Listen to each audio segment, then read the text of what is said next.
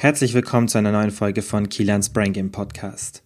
In der heutigen Folge hatte ich Fabi und seine Mutter Sandra bei mir zu Gast. Wenn ihr euch erinnert, Fabi war schon mal in Folge 34 bei mir im Podcast zu Gast und hat richtig krass ausgepackt. Er hat von seinen Depressionen erzählt, wie die Zeit während seiner Depression war, wie er die bekämpft hat, wie er es jetzt macht, wie es ihm jetzt geht und die Folge kam mega krass an. Ihr habt uns so viel und so heftiges Feedback geschrieben, dass wir relativ schnell uns dazu entschieden haben, dass wir eine Folge-Episode aufnehmen werden. Und das haben wir jetzt gemacht. Und wie gesagt, war Fabis Mutter Sandra mit dabei, die auch so ein bisschen aus der Sicht der Familie erzählt, wie sie es so wahrgenommen hat und wie einfach diese ganze Zeit war.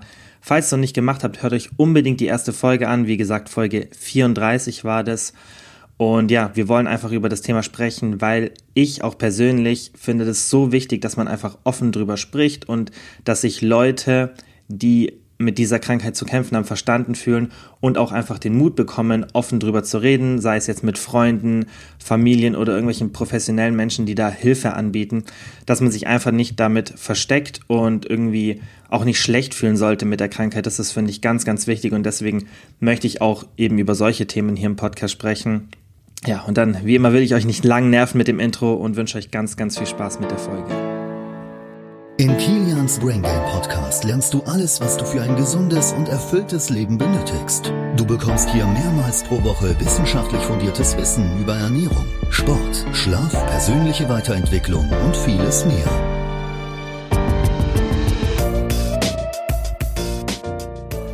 Hi Fabi, hi Sandra, vielen Dank fürs Herfahren. Ihr seid weit gefahren jetzt heute. Hi Kilian, ja schön, dass wir da sind dürfen. Äh, ja, zwei Stunden, zweieinhalb ja, Stunden. Aber, ja. aber ähm, der erste Podcast, den wir zusammen aufgenommen haben, also Fabi, wir beide, kam extrem gut an. Mhm. Und du hast ja gesagt, du nimmst die Fahrt eh nochmal auf dich. Und dein Vorschlag war auch, dass wir dann deine Mama mit zum Gespräch nehmen, damit sie auch mal ein bisschen aus ihrer Sicht das erzählen kann. Genau. Fand ich eine mega coole Idee, weil der erste Podcast kam so krass an, das Feedback war so heftig, also für uns beide, mhm. die Sachen, die wir da gekriegt haben, für dich natürlich noch heftiger, weil du das erzählt hast, aber weil als ich auch an, an, an DMs bekommen habe, wirklich persönliche Sachen von den Leuten, das war schon heftig. Also da hat man gesehen, dass es Sinn macht, nochmal drüber zu reden. Und wir haben ja damals schon gesagt, dass wir eh nochmal drüber reden. Mhm. Ähm, Definitiv. Also ja. ich muss auch sagen, ähm, ich habe, glaube ich, noch nie wegen einem anderen Thema so viele Nachrichten bekommen, wie jetzt mhm. zu geben. Ähm, und da sieht man einfach, wie viel Gesprächsbedarf da einfach da ja. ist. Ja. Und deswegen war es mir einfach auch ein persönliches Anliegen, dass man eben nochmal wiederholt, dass man vielleicht diesmal gezielt auf Fragen eingeht. Ähm, deswegen haben wir ja vor ein paar Tagen QA gestartet mhm. auf Instagram. Und eben auch meine Mom, dass wir einfach mal auch sehen, wie sieht das eine Person, die zwar involviert ist, aber nicht von der Krankheit betroffen ist. Mhm. Weil ähm, ich habe es in der Story damals auch erwähnt, dass Depressionen nicht nur schlimm ist für den Betroffenen selbst, sondern auch für die unmittelbaren Angehörigen weil ähm, ein depressiver Mensch ist halt immer schwierig, wie du den nimmst. Mhm. Er hat mal gute Phasen, hat mal schlechte Phasen und ähm, es ist manchmal auch so ein Glücksspiel. Wie ist der jetzt drauf? Das kann sich von Tag zu Tag drastisch ändern und ähm, deswegen es ist für Angehörige auch echt verdammt schwierig, wie man eben mit sowas umzugehen hat und deswegen denke ich, wäre es vielleicht mal interessant, das aus der Perspektive auch zu sehen. Mhm. Das fand ich auch, als du es mir geschrieben hast, du hast ja mich gefragt, ob, ob was ich davon halte, ich habe mhm. sofort gesagt, klar. Ja. Aber ich finde es eine richtig coole Idee. Ähm, und die erste Frage, weil ich habe mir dann auch so überlegt, okay, wie muss das gewesen sein und wie denkt ihr jetzt rückblickend auf die Zeit? Wenn ihr jetzt so da seid bei mir mhm. und das alles ja jetzt schon eine Zeit lang her ist, was denkt ihr so rückblickend über, über diese ganzen, weil das ging ja wirklich jahrelang mit dir. Genau. Ähm, möchtest du starten oder soll ich? Ähm, ja, ich fange jetzt mal an. Mhm. Also ich muss sagen, jetzt im Nachhinein bin ich eigentlich, es klingt jetzt blöd, aber ich bin eigentlich dankbar für die Zeit, weil wir durch diese Zeit einfach ganz viel lernen durften. Und die Zeit, glaube ich, wichtig war, um einfach ähm, neue Schritte zu gehen. Wobei die Zeit furchtbar, furchtbar schlimm war für uns, ja. für uns alle, für die ganze Familie, für alle Beteiligten. Aber jetzt im Nachhinein gesehen, wenn man aus diesem Tief rauskommt, muss ich sagen, ja, wie es immer heißt, alles Schlechte ist für was gut. Mhm. Das hat unsere Familie, würde ich mal sagen, noch enger zusammengebracht. Absolut, also nicht bloß uns vier, also nicht bloß Mama, Papa, Schwester, mich, sondern auch ähm, so Oma, Opa, genau. Tante, Onkel, also so die ganze Familie ist irgendwie so zusammengerückt. Ähm, ob das jetzt unmittelbar mit den Depressionen zusammenhängt, weiß ich nicht. Aber ich denke, die waren dafür ausschlaggebend, dass man sich überhaupt mal mit anderen Dingen noch beschäftigt im Leben. So mit Themen, das werden wir im Laufe des Podcasts noch ansprechen. ähm, das möchte ich nicht vorwegnehmen, aber so mit Sachen, die mir unter anderem extrem geholfen haben, aus diesem Loch rauszukommen.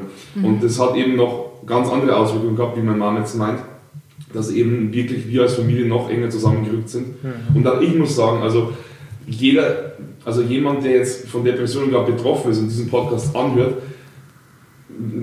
kann das jetzt überhaupt nicht nachvollziehen, wenn ich das jetzt so sage, aber ich war wirklich dankbar, diese Erfahrung gemacht zu haben. Erstens mal, weil ich davon jetzt berichten kann, um vielleicht anderen damit zu helfen und auch, weil ich selber gesehen habe, ähm, wie es, wie es, also ich kenne jetzt beide Seiten. Mhm. Und ich möchte auf jeden Fall da nie wieder zurück und ich, dadurch habe ich jetzt einfach viel mehr geschätzt, so das Leben zu, mhm. gelernt, das Leben mehr zu schätzen. Mhm. Und ich bin auch dankbarer und weiß mittlerweile mit Situationen ganz anders umzugehen, kann auch mit anderen Menschen besser umgehen, weil ich selber früher auch viel, hm, wie soll ich sagen, hm, viele Verhaltensmuster von mir waren anders. Ich war früher viel mehr auf mich bezogen. Ich war früher mhm. relativ, relativ, mich hat es eigentlich nicht interessiert, wie es anderen geht. Also schon irgendwie, aber ich war sehr ich fokussiert. Mhm. Und das, ist sehr negativ, gell? Genau, ja, ja, genau, richtig. Ich war sehr negativ. Mhm. Ähm, ich habe im Grunde nur versucht, mein, mein Scheiß loszuwerden. Mich hat eigentlich, ich habe nie nachgefragt, hey, wie geht's eigentlich dir? Also du meinst während der Zeit, während genau, du die genau, Depression genau, hattest. Genau, also deswegen, ähm, und ich habe da so viel... Und auch vor den Depressionen eigentlich. Vorher, auch vorher. Die Frage ist ja auch, ist da wirklich dieser, dieser X-Punkt, wo das dann anfängt, oder ist es nee. vielleicht nee. so ein schreitender Prozess, wo man da gar nicht sagen kann, was davor oder was, was währenddessen? Das ist ein fließender Übergang. Beziehungsweise, ja, du, du hast es ja, ähm, du hast ja gesagt, das ging ja schon ganz, ganz früh los. Also das ist ja nicht so, ich habe das letzte Mal gesagt, so, wie wir das erste Mal festgestellt haben, dass es nicht bloß eine schlechte Phase ist, war ungefähr so mit ich weiß es gar nicht mehr, so 2021, so während der Ausbildung, ich glaube, da war das erste Mal, wo wir festgestellt haben, okay, das sind wahrscheinlich nicht bloß äh, schlechte Tage, sondern da steckt mehr dahinter. Mhm. Aber du meintest ja das letzte Mal, dass das ja irgendwie schon seit, seit meiner Kindheit irgendwie so immer so ein Thema war, jetzt rückblickend betrachtet. Also das ist jetzt ganz komisch, aber der Fabian war eigentlich schon von klein auf ein sehr besonnenes Kind.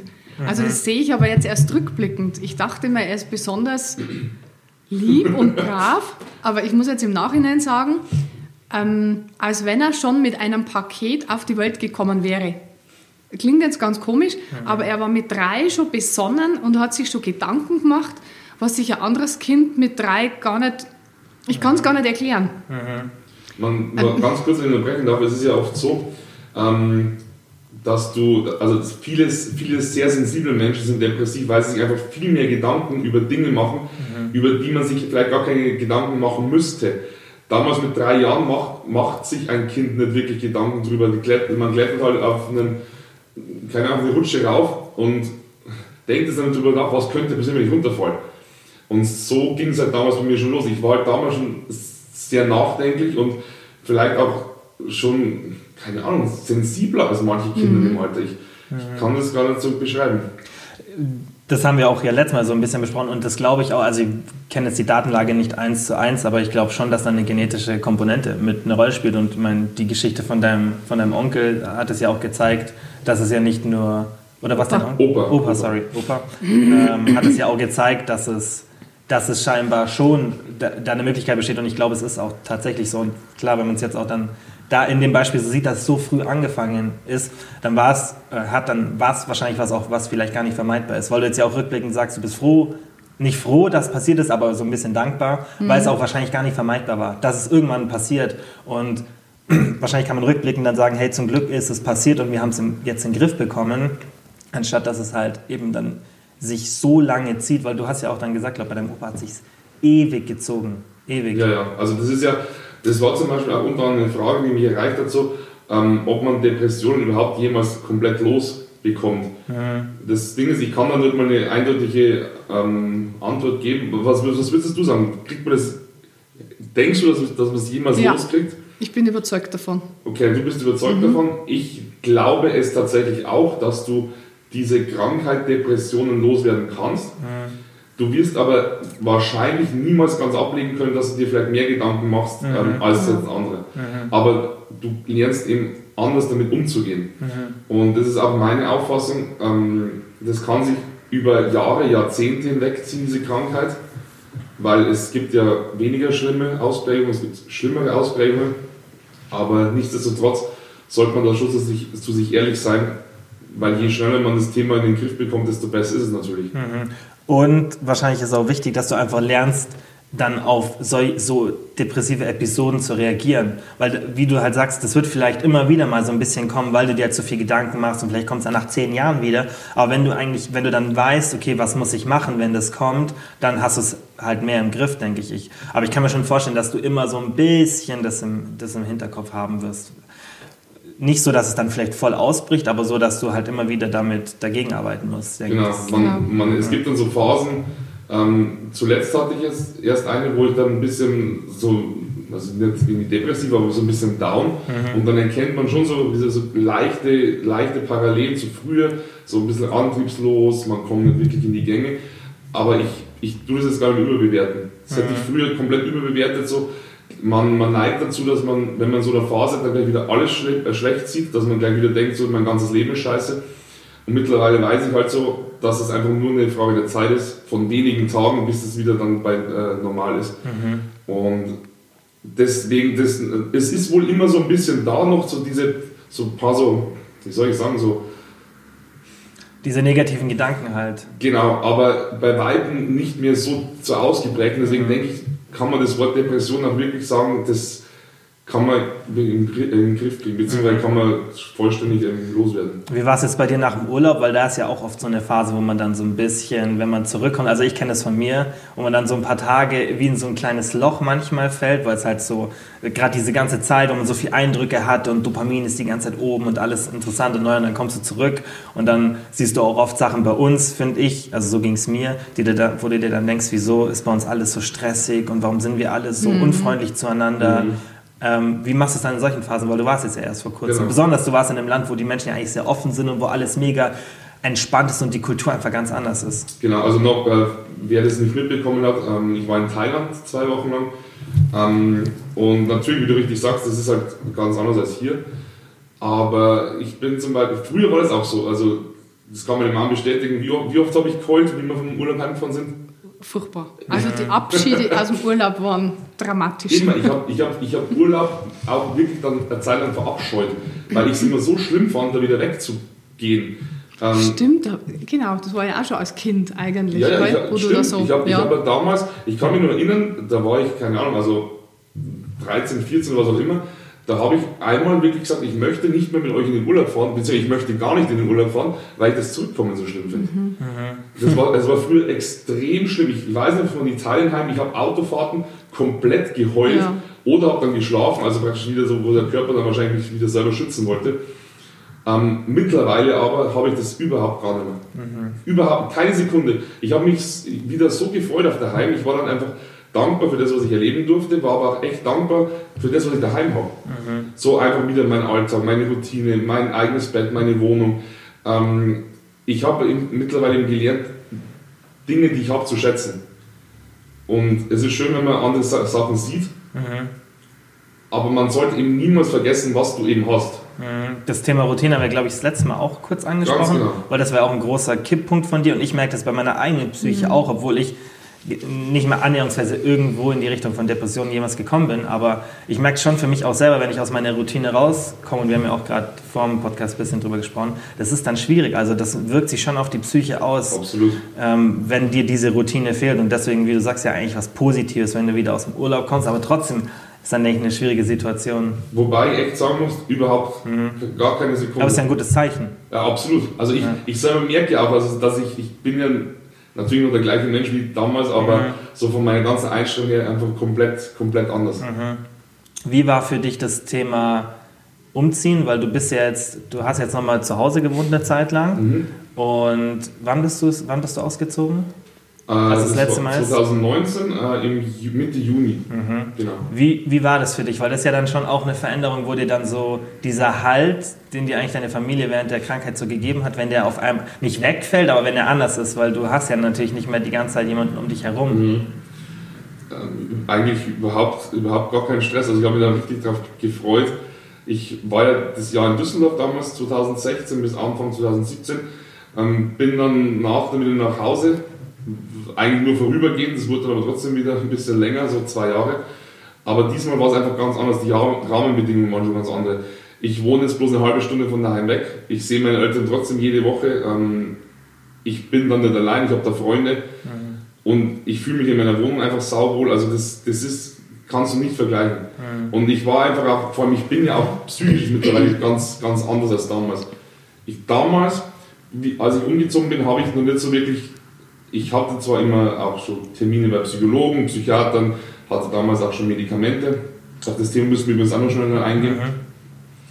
Aber ich hatte noch nicht so richtig Hilfe angenommen mhm. und bin dann dahin. Meinst du den Umzug nach Düsseldorf? Genau. Ah, okay. genau. Und das war einfach eine ganz andere also Ausgangssituation. Ich bin, da, ich bin sehr instabil hingegangen, mhm. in was mhm. komplett Neues, alleine. Mhm. Und das hat mir dann so mehr oder weniger den Rest gegeben. Bloß mhm. diesmal, ich war, ich war gefestigt, ich war stabil, ich habe mich wohlgefühlt. Einfach kann man gar nicht vergleichen. Mhm. Und auch jetzt, ich fühle mich überhaupt nicht mehr einsam oder alleine oder irgendwie sonst was. Mhm. Plus du bist ja auch nicht so weit weg, oder? Eine halbe Stunde? Halbe Stunde, also, ja.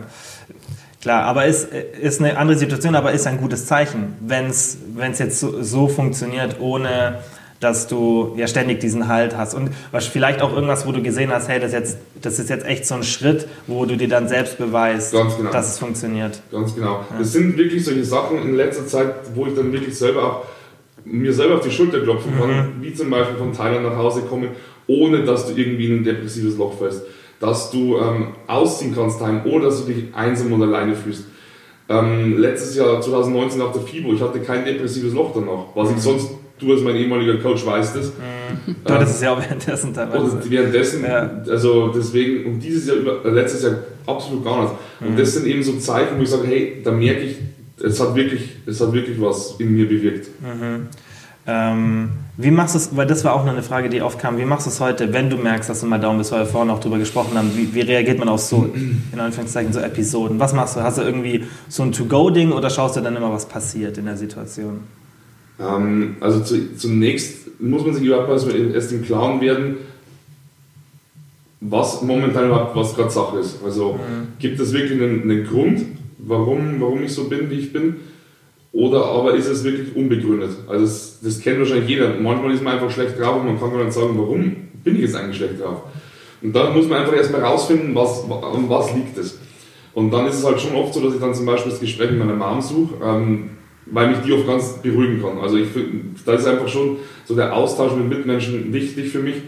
Ähm, keine Ahnung, egal welche Sorgen es sind, dass dann einfach sagt, jetzt atme mal tief durch, es ist doch alles halb so wild, jetzt schau doch mal, es sieht so und so aus und dann, dann beruhigst du dich auch wieder eher, weil man neigt dann schon in solchen Situationen eher, dass man dann ein bisschen so leicht panisch wird, mal so überreagiert, alles wieder negativ sieht und das hilft dann ich sehe aber, es gibt aber auch Momente, wo ich es einfach allein schaffe, wo ich sage, hey komm, es ist alles nicht so schlimm, beziehungsweise das hat alles seinen Grund. Das ist ja wirklich was, das habe ich das letzte Mal auch schon gesagt, ich bin ja der absoluten Überzeugung, dass alles in seinem Leben nicht ohne Grund passiert. Mhm. Und egal, auch wenn es noch so augenscheinlich schlimm ist, irgendwann wirst du verstehen, warum es so ist. Mhm. Damals, vor zwei Jahren, hätte ich auch noch gedacht, so, hey, dass ich mal sagen kann, ich war absolut froh, dass ich in einer psychiatrischen Klinik war mittlerweile weiß ich aber, wie, wie, wie wertvoll das für mich war. Mhm. Und deswegen ähm, wichtig ist, und das kann ich jetzt jedem an die Hand geben, Glaube. Also ich finde Glaube ganz wichtig. Das ist aber völlig egal, an was du glaubst. Das muss es nicht unbedingt irgendeine Gottheit sein oder irgendwas. Einfach an irgendwas zu glauben. Und zum Beispiel allein, wenn du daran glaubst, dass einfach alles seinen Sinn hat, was passiert, das gibt einem so viel Halt und beruhigt einen irgendwie ungemein. Und ähm, also das ist meine, meine Vorgehensweise. Mhm. Und ich weiß zum Beispiel auch, dass, dass, alles, dass alles gut wird. Also das, das klingt jetzt vielleicht ein bisschen naiv oder mhm. dumm oder keine Ahnung was. Aber ich bin, ich, und das, das hilft mir ungemein und das, es stimmt auch, es bewahrheitet sich jedes Mal wieder. Mhm. Und sobald du dann aus dieser, aus dieser krassen Situation rauskommst, aus dieser anfänglichen Panik, sage ich mal, dann siehst du die Sachen auch wieder ganz rational und kannst dann auch wieder sagen, okay, jetzt mache ich mir an die Lösung. Mhm. Und dann, keine Ahnung, nach ein, zwei Tagen siehst du es so viel entspannter. Mhm. Das ist oft so, dass man erstmal über so eine Situation erstmal ein bisschen so Ruhe ist wirklich kommen so. lassen sollte, damit Und letztendlich man muss sich auch immer die Frage stellen, was passiert im schlimmsten Fall? Das ist, ich sage mal so, das ist so, was, was passiert im allerschlimmsten Fall? Und wenn man sich dann mal drüber nachdenkt, es kann in den seltensten Fällen wirklich was Schlimmes passieren. Du kannst vielleicht einmal ein bisschen mehr Geld zahlen als geplant. Du hast mal vielleicht finanziell eine kleine Durchstrecke, was auch immer. Aber es wird niemals, in den seltensten Fällen hier in Deutschland wird passieren, dass du Angst um dein Leben haben musst oder so richtig Angst um deine Existenz haben musst, dass du mal wirklich sagst, okay, wenn das und das jetzt passiert, sitze ich alleine auf der Straße und habe nichts mehr zu essen. In den seltensten Fällen und, und dann denkt man sich, okay, und wegen, wegen dem stresse ich mich jetzt da so rein.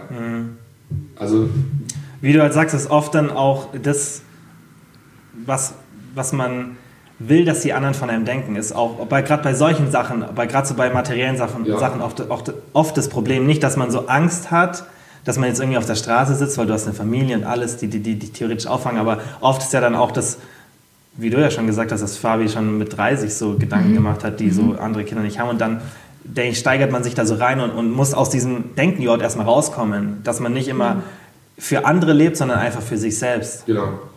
Ganz genau. Ähm, das ist, ich glaube, das ist ganz oft so das Problem, dass man sich einfach vor anderen irgendwie da profilieren möchte, Mhm. was aber eigentlich to total unsinnig ist, weil, weil es letztendlich nichts nichts ändert am, am Menschen selber. Ja. Und wir hatten das auch schon, der Vergleich mit anderen ist sowieso ganz toxisch. Also das ist Mhm. richtig, richtig, also man kann sich mit anderen vergleichen, wenn man das nicht an sich ranlässt, dass es einen das negativ beeinflusst. Das ist es, weil im Endeffekt, das ist halt ein evolutionsbiologischer Trieb von uns. Besonders jetzt gerade bei manchen Menschen.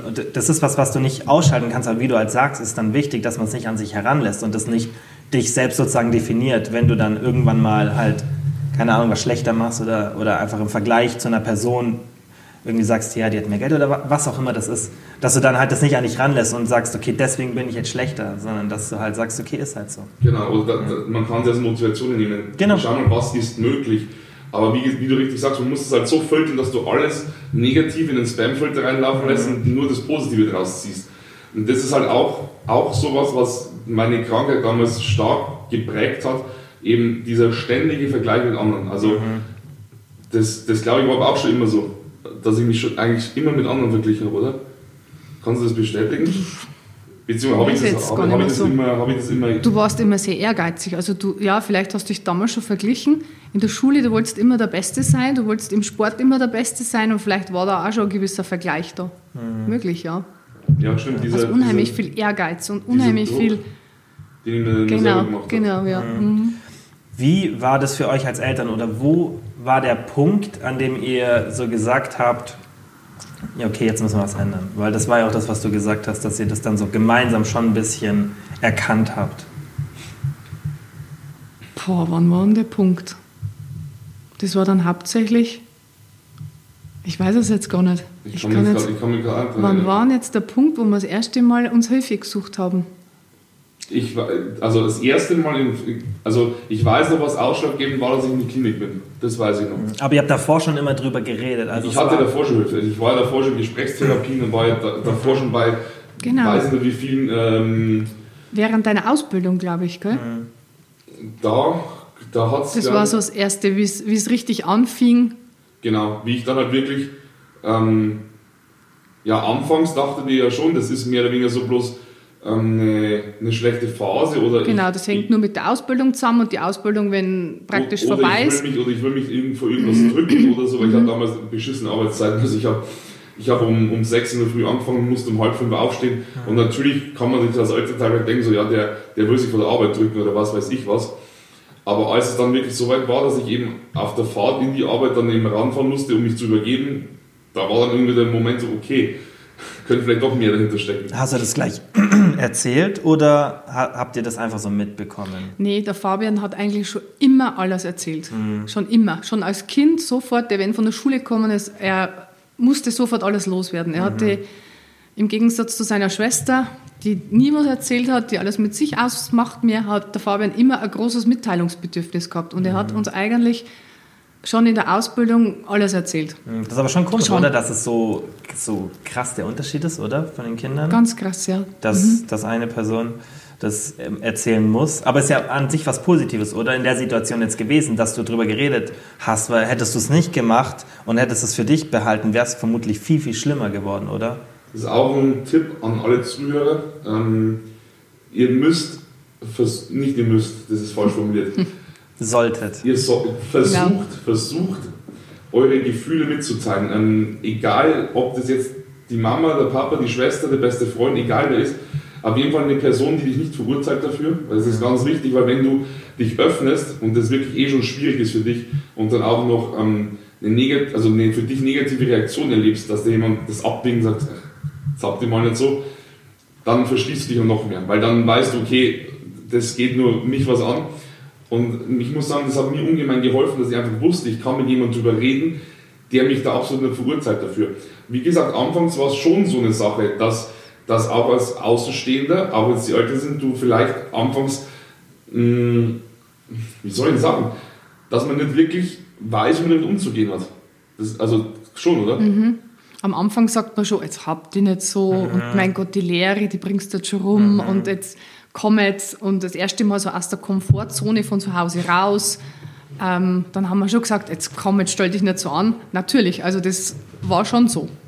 Ist, ist aber meiner Meinung nach ganz, ganz verständlich, weil das ist ja nicht böse gemeint. Du willst den, den anderen bloß irgendwie motivieren, motivieren. und, und ja. ihm ja, Weil du einfach genau. nicht weißt, was dahinter steckt. Genau, das ist eigentlich auch das Problem. Du weißt nicht, wo, erstens, du weißt nicht, was ist wirklich das genau. Problem und du kannst dann gerade vermutlich auch nicht so unterscheiden, ist es jetzt ernst ja. oder ist es einfach nur so ein Teenager-Problem. Genau. So eine, genau. Einfach so eine das war ja also Pubertät ein bisschen, da mhm. weißt du nicht äh, am Anfang. Mhm ist ja auch eine schwierige Zeit immer für Eltern und Kinder. Und dann, wenn sowas noch dazu kommt, mhm. dann klar kann man, dann neigt man dann genau. vielleicht eher so dazu sagen, anstatt zu sagen, hey, wir suchen jetzt nach dem Problem, weil man, man denkt ja nicht sofort an sowas. Nee, überhaupt nicht. Mhm. Gar nicht. Und deswegen, also nochmal darauf zurückzukommen, es ist, war für mich sehr wichtig, dass ich darüber sprechen kann. Mhm. Ähm, also ich habe wirklich auch nach wie vor, also ich muss mich da immer mitteilen, weil ich das einfach nicht mit mir rumschleppen kann und auch nicht will, weil mich das irgendwie dann innerlich auffrisst. Mhm. Und es ist einfach immer hilfreich, wenn du, wenn du dem Ganzen ein bisschen Luft verschaffst oder Raum verschaffst, weil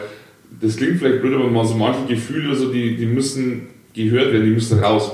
Dass sich das einfach nicht mehr so beschäftigt. Beziehungsweise, wenn du selber oft das jemand anderen erzählst, merkst du unterm Erzählen so, hey, so schlimm ist es eigentlich gar nicht. Mhm. Das ist also wirklich heilsam, reden. Mhm. Deswegen gibt es ja wirklich auch bei Psychologen, also ich weiß nicht, vielleicht gibt es einen oder anderen, der vielleicht auch gerne Gesprächs Gesprächstherapie machen würde, sich aber vielleicht nicht traut, weil wie ist das, stellt dir unangenehme Fragen. Also mein Psychologe damals, der war sehr, sehr gut, der hat, der hat mir einfach nur zugehört. Mhm. Der hat mir nur zugehört. Der sagt, Fabian, um wie geht's? Der hat sich aber überhaupt keine, im, im Vorfeld überhaupt keine Gedanken gemacht. Er hat immer gesagt, er lässt das alles auf sich zukommen, das Gespräch. Mhm. Er hat gesagt, wie geht's? Und habe ich so erzählt, was los ist. Und er hat mir zugehört, hat dann teilweise einfach gesagt, so, siehst du vielleicht mal aus dieser und dieser Perspektive. Der hat mir dann oft mal so er hat nie mir irgendwie seine Meinung aufgedrückt oder gesagt, hey, nee, du denkst falsch. Der hat immer gesagt so, du könntest aber vielleicht auch mal den Blick ein bisschen ändern auf die Dinge. Mhm. Und sonst hat er eigentlich nicht wirklich was gemacht. Und das ist so hilfreich, einfach zu sprechen, einfach eine Stunde lang reden zu können. Mhm. Das kann man sich eigentlich gar nicht vorstellen. So, wenn du davon nicht betroffen bist, denkst du, okay, was erzählt er mir jetzt eine Stunde lang? Mhm. Aber einfach so mal sein Herz auszuschütten, das, du weißt, jede Woche diese eine Stunde, die gehört nur dir. Mhm. Die gehört nur du, wo du einfach reden kannst. Das vergisst man in der heutigen Zeit, glaube ich, manchmal so ein bisschen miteinander auch zu reden, Voll. was eigentlich so was Normales ist für uns normal, wenn wir halt früher ohne Fernseher einfach zusammengehockt am Abend und hätten zwei, drei, vier Stunden lang zusammen einfach geredet und uns gegenseitig unterhalten. Und heutzutage ist halt, da, da, das sind das lauter so kurze und oberflächliche Gespräche mhm. immer. Das, deswegen mag ich so dieses, ich mag das gar nicht, so Smalltalk mit irgendjemandem zu halten und ich halte es auch immer kurz, weil ich davon nichts halte, weil genau. das bringt mir nichts. Ja. bringt mir und, dem, und, der Person ja. nichts. Ja. Entweder ich sag, ich sag halt Hallo und Tschüss und, und, und bin freundlich klar zu der Person, aber ich brauche nicht irgendwie über über belanglose Dinge reden, mhm. weil das will, das will die Person nicht. So, ja. Richtig, Furchtbar. das will die Person genau, und ich genau, nicht. Ja. Aber wenn man mal so ein, so ein richtiges Gespräch führt, das, das ändert, also das, das, man fühlt sich auch selber besser danach. Mhm. Jedes Mal, wenn ich einen Podcast mache mit einer Person, das, danach, ich habe mehr Energie danach, obwohl es anstrengend ist als davor, weil so ein Gespräch auch für einen selbst, finde ich immer, das ist was Positives und sicherlich, wie du sagst, was, was man dann oft nicht sich traut oder nicht macht. Aber ich glaube nicht mal, natürlich ist da jemand, der da geschult ist und da vermutlich auch studiert hat, die, mhm. die beste Person, aber ich glaube, auch manchmal kann es helfen, einfach nur mit irgendjemandem aus dem Umfeld ähm, zu reden. Wobei ich schon sagen muss, dass vielleicht manchmal ein Fremder ein besserer Gesprächspartner ist, mhm. weil man oft seine Familie nicht belasten möchte damit. Mhm. Ähm, ich merke das jetzt Stimmt. ganz krass. Ähm, ich bin Zahnarzthelferin und mhm. wie viele Patienten mir ihr Herz ausschütten, die mhm. wissen, ich habe Schweigepflicht. Mhm. Und sie besprechen das nicht gerne in der Familie. Und ich glaube, das ist auch ein ganz wichtiger Punkt. Und dann vielleicht lieber irgendwo anders Hilfe suchen, um die Familie nicht zu belasten. Ich weiß es nicht. Also, das stimmt.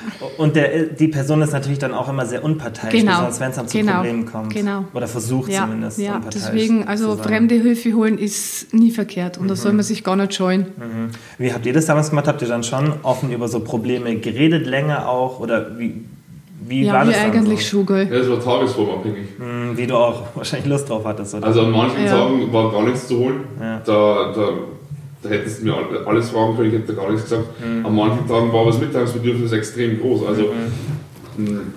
ich, aber letztendlich kann man schon sagen, dass wir eigentlich über alles gesprochen haben, auch mit der nötigen Ernsthaftigkeit. Mhm. Also es wurde nie so abgetan. Klar, wie gesagt, am Anfang, und das möchte ich jetzt nochmal allen auch ans Herz legen, man darf die Mitmenschen nie verurteilen, wenn sie dich nicht sofort so nehmen, wie du es gerne hättest. Mhm. Weil es einfach extrem schwierig ist. Und wenn am Anfang die Reaktionen nicht so wünschenswert sind, dann muss man vielleicht wirklich da gleich offen drüber sprechen. So, hey, das hat mich jetzt verletzt, dass du das praktisch ähm, nicht wirklich den Ernst der Lage erkennst oder so. Einfach dieses typische Abwinken, jetzt hab dich mal und so. Mhm. Das, das meint man gar nicht böse, man denkt sich vielleicht gar nichts dabei, aber das kann, das kann eine Person, die davon betroffen ist, so krass verletzen und der andere denkt sich gar nichts dabei. Dieses Sender-Empfänger-Problem, das ist teilweise so, so schlimm und deswegen einfach wirklich offen ansprechen. Mhm. Und ich habe das, ich habe das, ja, unter, ja, ja ich nee, wollte dich nicht unterbrechen, ich muss dann bloß was nee, sagen. Passt, passt, ja, unterbrech. Ähm, ja, zu, zu seinen Phasen. Also der Fabi hatte Phasen, da war er todtraurig mhm. und hat uns hat total Hilfe sich, also hat Hilfe angenommen, mhm. hat mit uns gesprochen. Und die schlimmen Phasen, muss ich jetzt schon sagen, die waren eigentlich die Phasen, wo er dann so äh, wütend, aggressiv war. Also das mhm. hatte er auch, also in seiner Depression. Äh, und da hat er nichts angenommen und das war ganz schlimm, weil er da eigentlich teilweise richtig verletzend uns gegenüber war. Und du dann als Angehöriger oft mal denkst, was soll denn das jetzt? Ich bin immer für dich da und du gehst jetzt so mit mir um. Wo du dann Mama denkst, äh, ich habe jetzt bald keinen Bock mehr. Mhm. Wenn er dann diese traurigen Phasen hatte, es klingt jetzt ganz dumm, äh, war es mir teilweise lieber, weil er leichter zu handhaben war. Mhm. Aber da, da, ich denke, das ist dann ähm. auch vermutlich dann so, weil man gar nicht mehr ja, ein bisschen wie verzweifelt ist wahrscheinlich, genau, oder? weil man gar genau. nicht mehr weiß, was soll ich jetzt noch machen. Genau, man ist teilweise so hilflos und verzweifelt und mit, man macht doch alles und er reagiert dann teilweise so teilweise wirklich, aggressiv und, teilweise und wirklich richtig verletzend. Also du bist dann ja. teilweise, wo du dann danach denkst, krass, was habe ich das jetzt wirklich gesagt? Mhm. Also wo du dann einfach teilweise selber sagst, so hey, das war jetzt echt eine Nummer zu krass. Du bist aber in dem Moment dann nicht in der Lage, dass du dich dann irgendwie entschuldigst. Also das, das ist ganz schlimm. Also ich habe dann ganz oft meinen Ärger, also über mich selber frei, freien Lauf gelassen. Wie oft habe ich mit meiner Faust an die Wand geschlagen? Das, ist, das war so krass damals. Mhm. Also ich hatte, wie, wie oft ich Blut wie geknöppelt hat. Mhm. Weil ich einfach irgendwie, ich, ich wäre niemals im Leben irgendwie anderen Menschen gegenüber aggressiv oder so, könnte Gewalt anwenden, so. Aber ich musste irgendwie den Ärger Luft machen. Das, mhm. Und das war teilweise so schlimm, weil ich mir selber, dann selber vor diesen Phasen Angst hatte, weil man dachte so, ich, ich habe jetzt nie so richtig die Kontrolle über mich verloren, aber schon ein bisschen unberechenbar. Mhm. Und man weiß ja leider, dass es ganz oft mal so bei so depressiven Menschen Kurzschlussreaktionen gibt. Mhm. Die halt in solchen Situationen dann einfach für absolut nur logisch erscheinen Bloß es kommt darauf an, wie, wie die Entscheidung ausfällt. Vielleicht kannst du das dann nie wieder rückgängig machen. Das ist deshalb, ich habe da schon echt Angst vor diesen äh, Phasen. Mhm. Ja, es ist wirklich schwierig, weil gerade dieses das Frustthema, das kann ich mir dann, ich kann es mir vorstellen, wie das dann ist, wenn es auch sich so lange zieht und du es ja nicht mit Absicht machst im Endeffekt, aber halt auch nicht anders kannst fast. Aber dann dieses Hin und Her und dann auch, wenn man der Person halt nicht helfen kann. Mhm. Wann, wann, war dann so der Punkt, wo, wo sich das dann so ein bisschen gebessert hat, dass du auch gesagt hast, okay, jetzt geht es Fabi ein bisschen besser und jetzt ist es nicht mehr, jetzt ist es auf einem, auf einem, so, auf einem besseren Weg einfach? Ich würde mal sagen, nach der Klinik. nach dem Klinikaufenthalt. Nach dem zweiten, oder? Nach dem zweiten, weil das, die erste Klinik war ja eigentlich nur so eine Notfallklinik, sage ich jetzt einmal. Da kann ja jeder hin. Das sind Akutfälle, wo es mir das Herz zerrissen hat, als ich einen Fabi da lassen musste. Also das war Das war die schlimmste Zeit meines Lebens. Es waren vier Wochen, aber das war echt, echt die Hölle. Das hast du ja auch erzählt, weil da wirklich, weil du dich da selber, du gedacht hast, okay, was sind hier für Leute? Ja, das sind wirklich Extremfälle und das war also Und ganz eine schlimme der, Zeit. allein die Aufnahme war wirklich so, Ja. du, du gehst dahin, bist so verzweifelt, dir geht es einfach richtig schlecht und dann sitzt da einer vor dir bei der Aufnahme und gerade, dass es nicht lustig macht über mich. Also Mhm. das, also das, es war so, weil meine Mama dann gesagt hat, so, so Fabi, ich nehme dich jetzt mit heim, ich lasse dich hier auf gar keinen Fall. Das weiß ich noch. Es weiß ich noch gut, dass du das vor, vor dem Ja. Arzt gesagt hast, weil der, der war so respektlos uns gegenüber. Ach, der Arzt auch? Der Arzt, der Arzt selber. Ähm, und ich wusste, der Fabi möchte eigentlich da bleiben, er sucht Hilfe. Also ich, ich wollte anders, ich wollte da gar nicht da bleiben, weil ich wusste, es gibt keinen anderen Ausweg mehr. Ich wusste, wolltest ich dir Hilfe was, holen, genau. Ich musste jetzt was machen. Und wir sind da mit unserer Tasche gesessen und der Arzt war so Also ich, ich furchtbar und ich wusste jetzt, ich, eigentlich würde ich ihn jetzt gerne wieder mit heimnehmen. Mhm. Und ich wusste aber auch andererseits, ich muss ihn da lassen. Mhm. Und ich habe dann auf dem Heimweg nur geheult. Also es war so schlimm. das war, das, war echt, das war echt schlimm. Und das auch war auch eine Frage bezüglich Kliniken. Ähm, es Aber jetzt genau sind wir, Entschuldigung, jetzt sind wir nämlich vom eigentlichen Thema abgekommen, wann es dir besser ging, nach dem zweiten Klinikaufenthalt. Ach, genau, also genau, genau, sind wir jetzt- jetzt abgekommen. Genau, ab dem Zeitpunkt ging es dann letztendlich besser. Ähm, weil vorher war es einfach immer so ein Auf und Ab. Also da war halt einfach gar keine positive Tendenz erkennbar. Das war einfach so mal besser, mal schlechter. Aber letztendlich war es, glaube ich, schon negativ Trend. Also so ab Düsseldorf ging es eigentlich schon echt bergab. Ja, aber wie? Also ja, aber, Ja. ja. Wie, Ja. wie, wie hat sich das auf die Familie, gerade jetzt für euch als Eltern, wie hat sich das auf euer Leben ausgewirkt? Ja, also diese das ganze war Zeit? Insofern schwierig. Äh, unsere ganzen sozialen Kontakte, muss ich sagen, ähm, haben wir teilweise abgebrochen. Wie soll ich denn jetzt sagen? Also wir haben uns von unseren Freunden zurückgezogen, weil wenn der Fabi zu Hause war, wollte ich nicht aus dem Haus gehen. Ich hatte tatsächlich richtig Angst um ihn und wusste nie, wenn ich heimkomme, was ist mit ihm. Und dann haben wir vielen Freunden Absagen, wir, wir haben uns total zurückgenommen. Und das Aber haben, es ist, äh, genau, was vielleicht auch interessant ist, hast du damals den wahren Grund gesagt, warum? Ähm, viele wussten es, warum, konnten es aber nicht verstehen. Und genau Also äh, einige unserer Freunde konnten es jetzt nicht verstehen. Der ist doch alt genug und äh, ihr könnt es eh nicht ändern. Aber äh, eine Mutter kann da nicht weggehen, wenn sie Angst ums Kind hat, was es, ob er sich was antun würde. Und äh, es hat auch Freunde gegeben, die konnten mit uns dann gar nicht drüber sprechen. Die wissen einfach nicht, wie sie damit umgehen sollen. Es sind ganz liebe Freunde, aber sie konnten mit dem Thema auch nicht umgehen. Und das war teilweise für uns ja eine schwierige Situation. Äh, Auch für meine Schwester an der Stelle. ja, Ich auch, musste auch da voll zurückstecken. die Melina musste auch sehr zurückstecken, Das weil die. Mama oft in Düsseldorf war am Wochenende. Ja, oder einfach, weiß nicht, wie, wie viele Stunden mit mir beim Arzt gesessen bist. ja, Und genau. auch der ganze Fokus, weil man sich ja auch denkt, okay, geht es jetzt nur noch um ihn und gerade Genau. wenn man jünger ist, denke ich, Genau. dann Also sie ist man da nicht Ja, rational. wobei, Ja. wobei sie das sehr rational ge Mhm. äh, gehandelt hat. Also sie hat das nie irgendwie, irgendwie mal ein schlechtes Wort darüber verloren, dass sie gesagt hat, hey, ich fühle mich vernachlässigt oder so. Mhm. Also das niemals.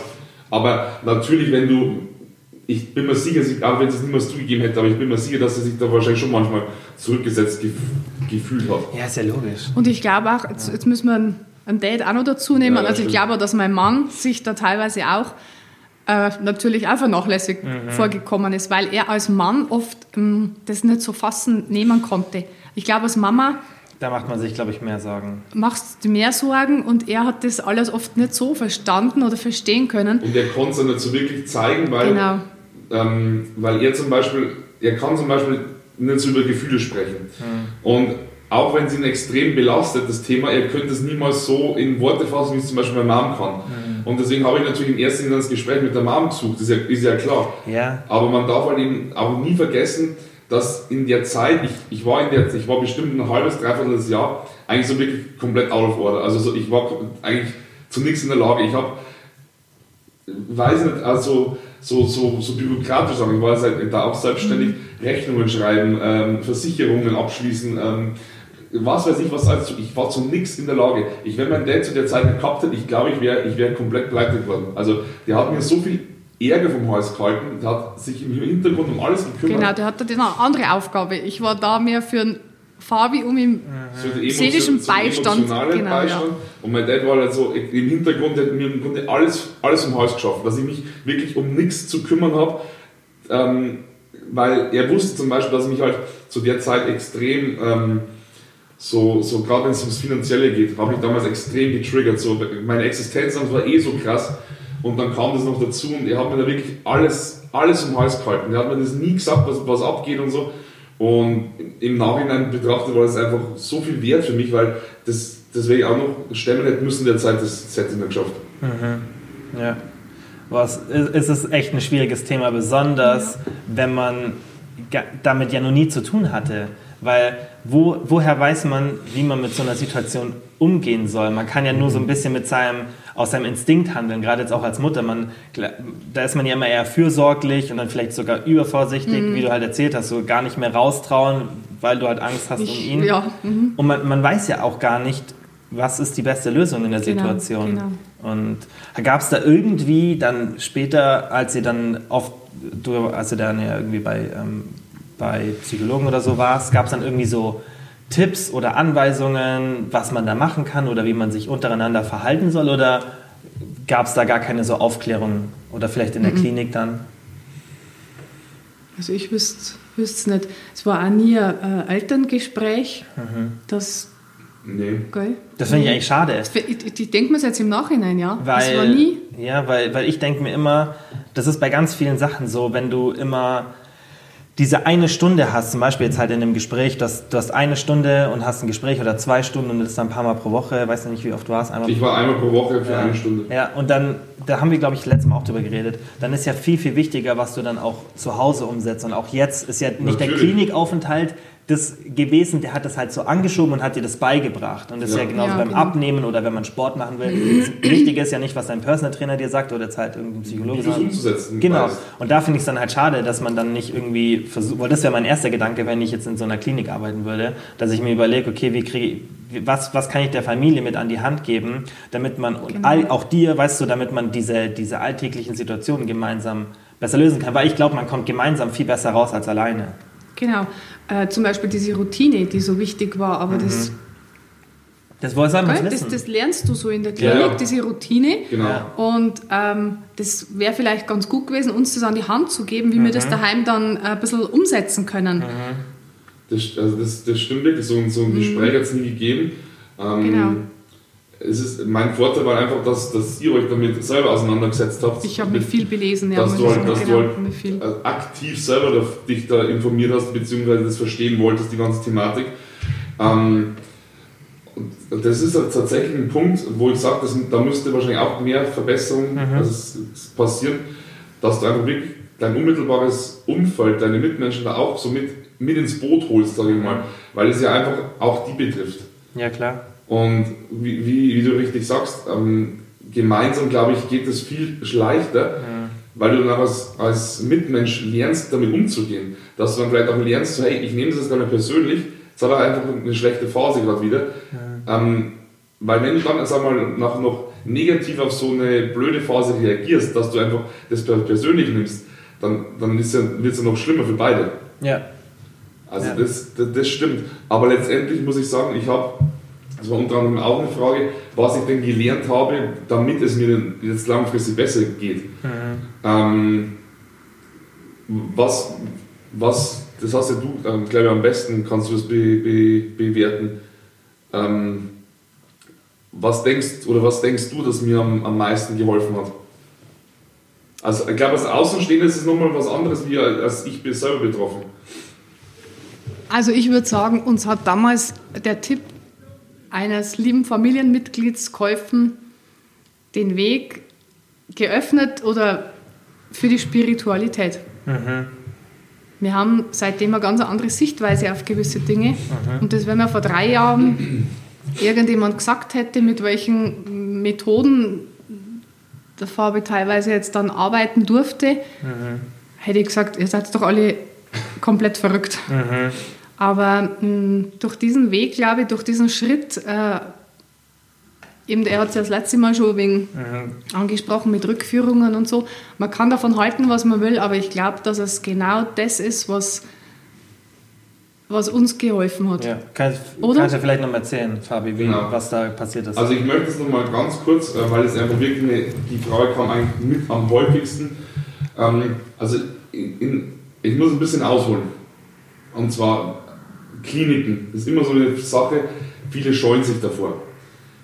Ich weiß auch warum, weil einfach wie zum Beispiel die Erstaufnahme da, das hat mich absolut abgeschreckt. Also ich, ich hätte wirklich eine gute Lust gehabt, dass ich da weggehe sofort und dann nie wieder hingehe in irgendeine Klinik, weil ich dachte, das herrscht überall so. Dass teilweise oft gerade in solchen Auffangstationen das ist einfach so Massenabfertigung ist. Da wird, da wird sich um den Menschen an sich jetzt eher weniger gekümmert. Das ist halt so empathisch, das ist nicht ganz so ideal. Ähm, dann, was aber leider ein Problem ist, ist sind äh, so Filme. Ich denke mir so, wie oft siehst du in Filmen irgendwie so Nervenanstalten? Hm. Also, du lachst, aber jetzt mal im Ernst, das wird immer so krass überspitzt dargestellt. Ich habe nie dran gedacht. Das ist so happy. Ich habe jetzt vor kurzem den ersten Film gesehen, wo genau sowas war und dachte mir so, das ist wieder ein Symbol dafür, wie so psychiatrische Anstalten dargestellt werden. So, mhm. so, so kaltes Licht, so irgendwie so wie so Gefängniszellen als Zimmer. Ähm, Leute, die wirklich so kom also so komplett verrückt sind. verrückt sind. Und dann denkst du natürlich, ich würde da niemals hingehen. Aber die Realität ist eine ganz andere. Also in, in, dieser, in dieser ersten Klinik, wie ich war, das war halt einfach so ein Krankenhaus. Das war, ja, so eine Bezirksklinikum, eine Not, wo du halt sofort hin kannst. Genau, aber dann, das ist einfach nicht genau. der Ort, wo ich sage, da erfährst du die, glaube ich, die Hilfe, die du wirklich brauchst. Mhm. Es ist besser als nichts, aber es geht trotzdem besser. Mhm. Und da, wo ich danach dann war, in dieser psychosomatischen Klinik, da hatte ich ein Doppelzimmer mit einem, mit einem ähm, anderen Jungen. Ähm, ich hatte meine drei Mahlzeiten am Tag, ich war da weder eingesperrt noch sonst irgendwas, ich konnte mich frei bewegen. Ähm, also das ist, das ist wie... Ja, es gibt da ganz tolle Kliniken. Voll, also ja. es wird wie so eine Jugendherberge, kann man das vergleichen. So, natürlich, also, man darf jetzt da keinen Luxus erwarten, aber darum gehst du halt nicht hin. Ähm, und es wird auch von der Kasse bezahlt. Das wollte ich gerade fragen. Genau, die Frage kam nämlich auch. Du hast bloß so dein, dein Krankenhaus-Taggeld, was du, also ich, ich habe da keine Ahnung, 280 Euro im Jahr, wo ich dann selber zahlen muss, weil 10 Euro am Tag, 28 Tage, aber das ist, steht in keinem Verhältnis. Ja. Also es wird bezahlt und ähm, solche Kliniken sind, weil, weil auch äh, eine Frau geschrieben hat, so, sie hat so Angst, sie muss bald für fünf Wochen in die Klinik. Also die acht, ich war da acht Wochen, ich wäre nochmal acht Wochen geblieben. Ich fand es so, so schön. Mhm. Du hast da Sportangebote, du hast wirklich tolles Essen, du hast tolle Mitpatienten, mit denen du dich austauschst. Also ich hatte wirklich so eine gute Zeit. Ähm, und du wirst einfach mal so ein bisschen so abgeschottet, so, vom, so von dem Alltag, der dich ja ein bisschen Stress, sage ich mal, weil dem entfliehst du ja. Die Sorgen so ein bisschen, genau, du, du, du kannst so deine, mhm. deine, Sorgen so ein bisschen vergessen. Das wird so alles von dir so ferngehalten. Natürlich ist das langfristig gesehen nicht gut, weil du sollst ja damit um, lernen umzugehen. Ja. Aber für den Moment ist so eine Klinik wirklich, wirklich eine tolle Sache. Und ich, ja. ich muss da jedem wirklich die Angst nehmen, das ist, der, der, niemand will einem da was Böses. Mhm. Und das ist halt genauso, wo ich sage, man sollte sich da wirklich rechtzeitig darüber informieren, weil die Wartezeiten leider teilweise sehr lang sind. Du, du schaffst halt optimale Bedingungen mit diesem, mit diesem Umfeld. Genau. Das stimmt, was du sagst, dass halt, klar, man muss lernen, dann auch im normalen Umfeld damit zurechtzukommen. Aber für die Heilungsphase und dass du das Ganze wie so lostrittst, genau. macht es schon Sinn, dass die, dass die Bedingungen optimal sind, dass du abgeschottet bist. Und das war ja auch an dem See damals, glaube ich, wo ja, das war. Am, am also, genau. weißt du, ein bisschen in der Natur, Mega wo schön. einfach ruhig, kein, kein, keine Straßen, kein Verkehr und das alles. Das war wirklich schön. Ja. Ähm, was ich da gelernt habe, war eben so zum Beispiel, wir hatten da ja so Einzelgespräche und so auch. Ähm, was ich da einfach gelernt habe, war zum Beispiel, wie mein Mann gesagt, die Routine. Das ist einfach ganz wichtig, dass du jeden mhm. Tag sagen, um sieben, halb acht oder irgendwann aufstehst weil depressive Menschen neigen halt so sehr viel Zeit im Bett zu verbringen. Mhm. Und da fühlt sich auch ein, in Anführungszeichen, normaler Mensch schlecht, wenn er einen ganzen einen halben Tag verpennt. Mhm. Ähm, wenn du eine gewisse Routine lernst, das ist schon mal ganz viel wert. Und dann einfach so Dinge wie, mh, wie so achtsamer Leben. Ich habe das letzte Mal was gelesen und das hat mich echt erschrocken. Ich glaube, mehr als 95% deines Tages passiert unbe unbewusst dass im Grunde der Mensch macht so vieles unbewusst und denkt gar nicht drüber nach. Mhm. Und da lernst du einfach mal so wirklich sich auf den Moment zu konzentrieren, dass du einfach mal wirklich nicht so in der Zukunft lebst, weil du machst immer Gedanken über was alles kommen könnte und was sein könnte letztendlich tritt gar nichts davon ein mhm. und du vergisst so einfach im Jetzt zu leben. Ich hatte einmal eine Aufgabe, das war so krass, da hat mein Therapeut gesagt, du setzt dich jetzt eine Stunde auf diese Bank und schaust diese Blume an. Wie Meditation einfach. Ge ganz genau. Ja. Und ich bin da gesessen und es war für mich so entspannend, das war so ja. erholsam. Ich habe meinen Kopf einfach wirklich ausgeschaltet und habe mich auf diese Blume konzentriert mhm. und du, du lernst einfach dann wirklich so im Moment jetzt zu leben. Ja. Und einfach auch nicht mehr so, so, so bos, äh, boshaft zu dir zu sein. Mhm. Weil oft also man auch die Frage, wie würdest du jetzt mit einem, mit einem Freund von dir sprechen? Ja, ich würde dem das und das nahelegen. So, ja, und warum redest du dann mit dir selber so, so, so böse? Mhm. Weil man selber zu sich einfach viel strenger ist als zu anderen. Mhm. So das, ähm, da gibt es ja dieses, dieses Über-Ich oder dieses, diesen mhm. inneren Kritiker und so ähm, dass man einfach mal lernt, dass das auch weniger okay ist, dass man den Druck ein bisschen rausnimmt. Mhm. Ja. Einfach so, dass man viele Dinge einfach so ein bisschen anders sieht. Mhm. Man darf sich da nicht irgendwie so ein Hexenwerk jetzt, dass jetzt irgendwie die Leute da sitzen und dich jetzt irgendwie bekehren und so bist gesund. Die, das sind so Kleinigkeiten, die einem da einfach helfen. Und vor allem ähm, auch, dass du mal so ein bisschen also die Medien so sein lässt, dass du einfach mal sagst, hey, ich nehme jetzt am Tag mal einfach eine Stunde Zeit, kein Handy, kein Fernseher oder was weiß ich. Einfach mal so Zeit für sich, dass man zum Beispiel meditiert oder irgendwas liest oder keine Ahnung was. Dass man einfach wieder mal so mehr zu sich selber findet. Mhm. Und was auch wichtig ist, was ich lernen musste, durfte, nicht musste, ähm, mit sich selber zu beschäftigen. Mhm. Das klingt jetzt vielleicht ganz banal, aber wie viele von euch Zuhörern haben sich in der letzten Zeit mal mit sich selber beschäftigt? Dass du dich einfach mal hinsetzt und über über dich und so nachdenkst, so reflektierst, so wie ist mein Leben momentan, bin ich glücklich, geht es mir gut, weil du läufst ja immer davon, wenn, wenn du ein Problem hast, also viele neigen davon, äh, dazu zu flüchten. Mhm. Sie stürzen sich in ganz viel Arbeit, lenken sich ab und das eigentliche Problem ist nach wie vor da, man denkt da bloß nicht mehr dran. Aber mhm. das ist ja nicht wirklich die, die Lösung der, der Ursache. Ja. Und da musste ich, durfte, sorry, ähm, ich tatsächlich lernen, ähm, ich habe da wirklich so Ver Verbot von irgendwas. Das heißt, so, jetzt kümmerst du dich mal nur um dich, jetzt denkst du mal nur über dich nach. Mhm. Und das ist am Anfang echt anstrengend und dann echt nicht so, so geil. Also ich habe das am Anfang nicht lange ausgehalten. Mhm. So 10 Minuten maximal und dann wird es mir einfach zu viel. Wenn du dann wirklich da sitzt, ohne dass du dich auf was anderes konzentrierst, sondern jetzt sagst, okay, jetzt denke ich mal nur über mich nach. Mhm. Das wird dann mit der Zeit immer besser. Und wenn du, wenn du dann einfach wirklich mal lernst, auf dich zu hören, weil dein, dein, so dein Bauchgefühl und so, das, das weiß ja viel mehr als du selber. Und wenn du wirklich mal lernst, so auf das alles so zu hören, dann, dann kannst du auch irgendwie ganz anders durchs Leben gehen. Also, ja. das, ist, das ist verrückt. Das sind so wirklich so Banalitäten, weil ich will nicht wissen, wie viele jetzt da meinen, was da für Wunder geschehen in so einer Klinik. Mhm. Aber das sind oft so die einfachsten Sachen. Mhm. Wie zum Beispiel, dass in der Früh um 7 Uhr heißt, so stehst du auf und gehst zum Frühstücken. Ja. Man denkt da vielleicht einmal ein bisschen zu kompliziert. Denkt viel, viel zu kompliziert. Ja. ja, man denkt dann, dass irgendwo so die, diese, diese, klar, bei vielen ist sicherlich irgendwo eine tiefe Ursache, die sich nicht so schnell finden lässt, aber da haben wir auch das letzte Mal drüber gesprochen, dass ich auch glaube, dass man mit, mit vielen Faktoren das Ganze ein bisschen leichter machen kann, wenn du genug schläfst, wenn du eine gute Routine hast, mhm. Sport machst und so weiter, wenn du so diese, diese ganzen Faktoren so optimal gestaltest, dass das Problem sich vermutlich dann auch leichter löst, weil du einfach allgemein die bessere Bedingungen für deinen ganzen Körper schaffst. Genau, und genau. das ist, denke ich, was, was man auf jeden Fall nicht vernachlässigen sollte, besonders dann auf Dauer, weil das ist das, was sich, was, was sich immer wahrscheinlich leichter in, in so einer positiven in so einem positiven Mindset hält, wenn halt wirklich alles so läuft und, und du hast deine Routine und du machst alles Gute für deinen Körper, dann denke ich, bist du, ist auch das Risiko geringer, dass du wieder so reinfällst in dieses Loch. Sicherlich kann das ja dann auch wieder ausgelöst werden, aber ich glaube, das ist ganz wichtig, was du da ansprichst. Jetzt werden wir, jetzt werden wir sozusagen einen perfekten Übergang geschaffen zu dem, was ich mir dann selber ähm, angeeignet habe, was mir, ähm, was mir persönlich glaube ich, am meisten geholfen hat, war eben, wie mein Mann gerade gesagt, dieses so ein bisschen das Spirituelle. Mhm. Das, ähm, jetzt vorweg, also bevor ich jetzt über das Thema spreche, wie gesagt, das ist, nicht jeder kann das nachvollziehen, weil es einfach nichts Greifbares ist. Aber wie gesagt, man sollte sowas auf gar keinen Fall verurteilen und letztendlich wenn es hilft, dann ist es ja letztendlich egal. Also mhm. solange, solange es hilft. Genau. Da sind wir wieder beim Thema Glaube. Ja. Es ist ja letztendlich egal, an was du glaubst. solange du halt niemandem damit schadest, das ist ganz wichtig, und solange du niemanden davon irgendwie bekehren willst. Bekehren willst, ganz genau. Das ist so, ich will jetzt nicht mehr sagen, das ist das einzig Wahre. Mhm. Das ist sowas, was mir geholfen hat, das kann bei wem anders vielleicht gar nicht funktionieren. Ja. Dass ich einfach verstanden habe, dass positives, positives Mindset oder positive Gedanken, wie du gerade gesagt hast, die, durch, die geschaffen werden durch ein perfektes Umfeld zum Beispiel. Dass du sagst, ich habe jetzt alles so geschaffen, dass ich schon mal positiver eingestellt bin, weil ich viele Faktoren beseitige, wie zum Beispiel, ich schlafe bis Mittag, fühle mich schlecht. Mhm. Ist beseitigt.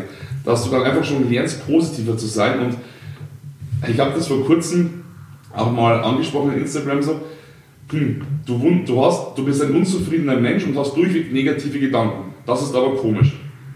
Das, und da sind wir bei dem Punkt.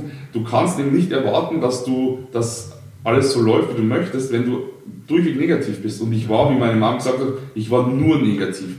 Ich habe nur negativ gesehen. Ich war unzufrieden, ich war unglücklich, ich war negativ. Also ich hatte ein super Leben, aber ich konnte es irgendwie nicht schätzen. Irgendwie. Mhm. Und als ich dann eben angefangen habe, mich mit dem Thema zu beschäftigen, das wurde mir eben unter anderem von einem Psychologen geraten, The Secret, dieses Buch, der Gesetz der Anziehung. Und ich habe das gelesen, habe dann wirklich verstanden, so dass ich das selber mir helfen kann. Mhm. Und habe es einfach mal versucht, weil es kostet ja nichts, was hast du zu verlieren? Und einfach mal wirklich positiver zu denken. Und siehe da, es, es ist ein komplett anderes Leben irgendwie. Mhm. Erzähl mal von diesem spirituellen Erlebnis, was du hattest, was wir vorhin angesprochen haben. Das, was wir ja auch letztes Mal besprochen haben, diese Rückführung, die du gemacht hast. Erzähl mal kurz, wie das abgelaufen ist oder was, was da so rauskam. Ja, also es, es ist so, ähm, ich bin mir mittlerweile der festen Überzeugung, dass du eben in, dass, dass, dass wir ja schon länger auf der Welt sind, also dass wir auch immer wieder kommen. Und dass ähm, unsere Seele vieles weiß noch von früher und wir das teilweise, wie meine Mama auch eingangs gesagt hat, so mit ins Leben nehmen, so, so wie so ein Paket. Man kann sagen, wie gesagt, mit genetischer DNA ist ja völlig egal wie. Aber dass, dass, man, dass ich denke, dass man dann schon so herkommt und dass du einfach vieles Altlasten mit dir mitnimmst, die du dann in diesem Leben wieder hast, wo du einfach teilweise vielleicht gar keine Ursache findest, weil es einfach nicht in dem Leben stattgefunden hat. Mhm. Und wir haben uns eben da belesen, dass eben die, die Seele teilweise auch. Mh, hm, das klingt alles irgendwie so, so krass. Aber man kann es ja schon rational erklären. Das habe hab, hab ich ja dann auch letztes Mal so aus meiner Sicht gesagt, weil ich von meiner Einstellung sehr rational bin, aber auch in letzter Zeit, gerade im letzten Jahr halt viel viel offener bei vielen Sachen denke und mir oft dann denke, man darf nicht immer alles rational abstempeln, mhm. man sollte vielleicht einfach mal genau. so ein bisschen sich so auch den, den Horizont erweitern. Und auch vielleicht gibt es viele Sachen, die man sich noch nicht wirklich erklären kann. Und, und dann spielt die Ursache im Endeffekt nicht so eine große Rolle.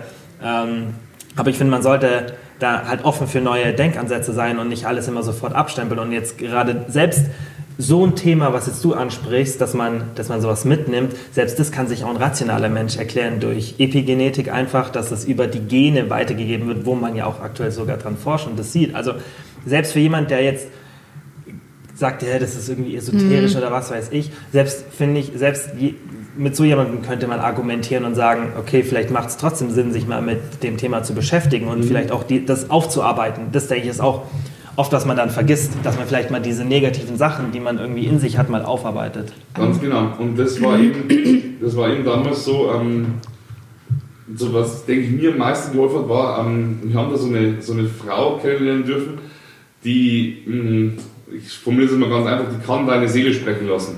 Mhm. Das, also, das klingt total verrückt, wenn ich das so sage. Aber es ist ja so, ähm, da sind wir wieder bei dem Thema, musst du dir das vorstellen, so, du, die Seele ist ein Mensch, der ganz viel so in sich trägt, so das, was er, ein alter Mensch, der ganz viel in seinem Leben miterleben musste, so Leid, Trauer, Wut, was auch immer, und das hat er alles in sich, hat das noch nie sagen dürfen, hat das noch, und der ist dann so voller Trauer, Wut, Zorn und da kann er das erste Mal in seinem Leben den ganzen Luft machen. Er kann das erste Mal so reden und sagen, was, was, was mich beschäftigt, was mich belastet. Mhm. Und dadurch, dass da irgendwie so wie so ein Ventil aufgedreht wurde, kann irgendwie, das wird dann, das wird dann auf einmal so viel, so viel leichter. Wie, wie, wie erkläre ich das, das ist am schwierig zu erklären. Ja, indem du, wie gesagt, du tust es halt, finde ich, so ein bisschen aufarbeiten und tust es nicht so aber verdrängen. Er, so. Aber du musstest ja gar nichts tun, gell? Nee. Allein schon vielleicht die Tatsache, dass du es dann so ein bisschen. Ich, ich, muss jetzt schnell was sagen, und zwar, wir hatten auch mit Kinesiologie äh, gearbeitet. Mhm. Und da ist zum Beispiel rausgekommen äh, beim Fabi, dass er mit vier Monaten, wie er Baby war, und das weiß er ja jetzt nicht mehr, dass er ein ganz schlimmes Erlebnis hatte. Und wir wissen dieses schlimme Erlebnis, aber damals war er vier Monate, war eben damit anwesend und das ist jetzt rausgekommen, mhm. dass dieses schlimme Erlebnis ihn belastet. Und da fragt man sich ja, woher weiß die Dame das? Und mhm. das war tatsächlich. Und auch in der Schwangerschaft muss scheinbar irgendwas gewesen sein, was er mitgenommen hat. Und ähm, ja, das ist schon krass, was uns da alles so. Oder auch ein Erlebnis, da war er mal neun, da war in der Familie ein bisschen ein Ärger. Und das hat er mit rumgetragen. Das war uns überhaupt nicht mehr bewusst, aber das ist durch dieses Aufarbeiten alles rausgekommen. Mhm. Und dann denkst du, oh Wahnsinn. Und das trägt er mit sich rum, irgendwo tief in sich vergraben, weiß er es gar nicht mehr. Und durch dieses Auflösen, wie das genau funktioniert, weiß ich jetzt auch nicht.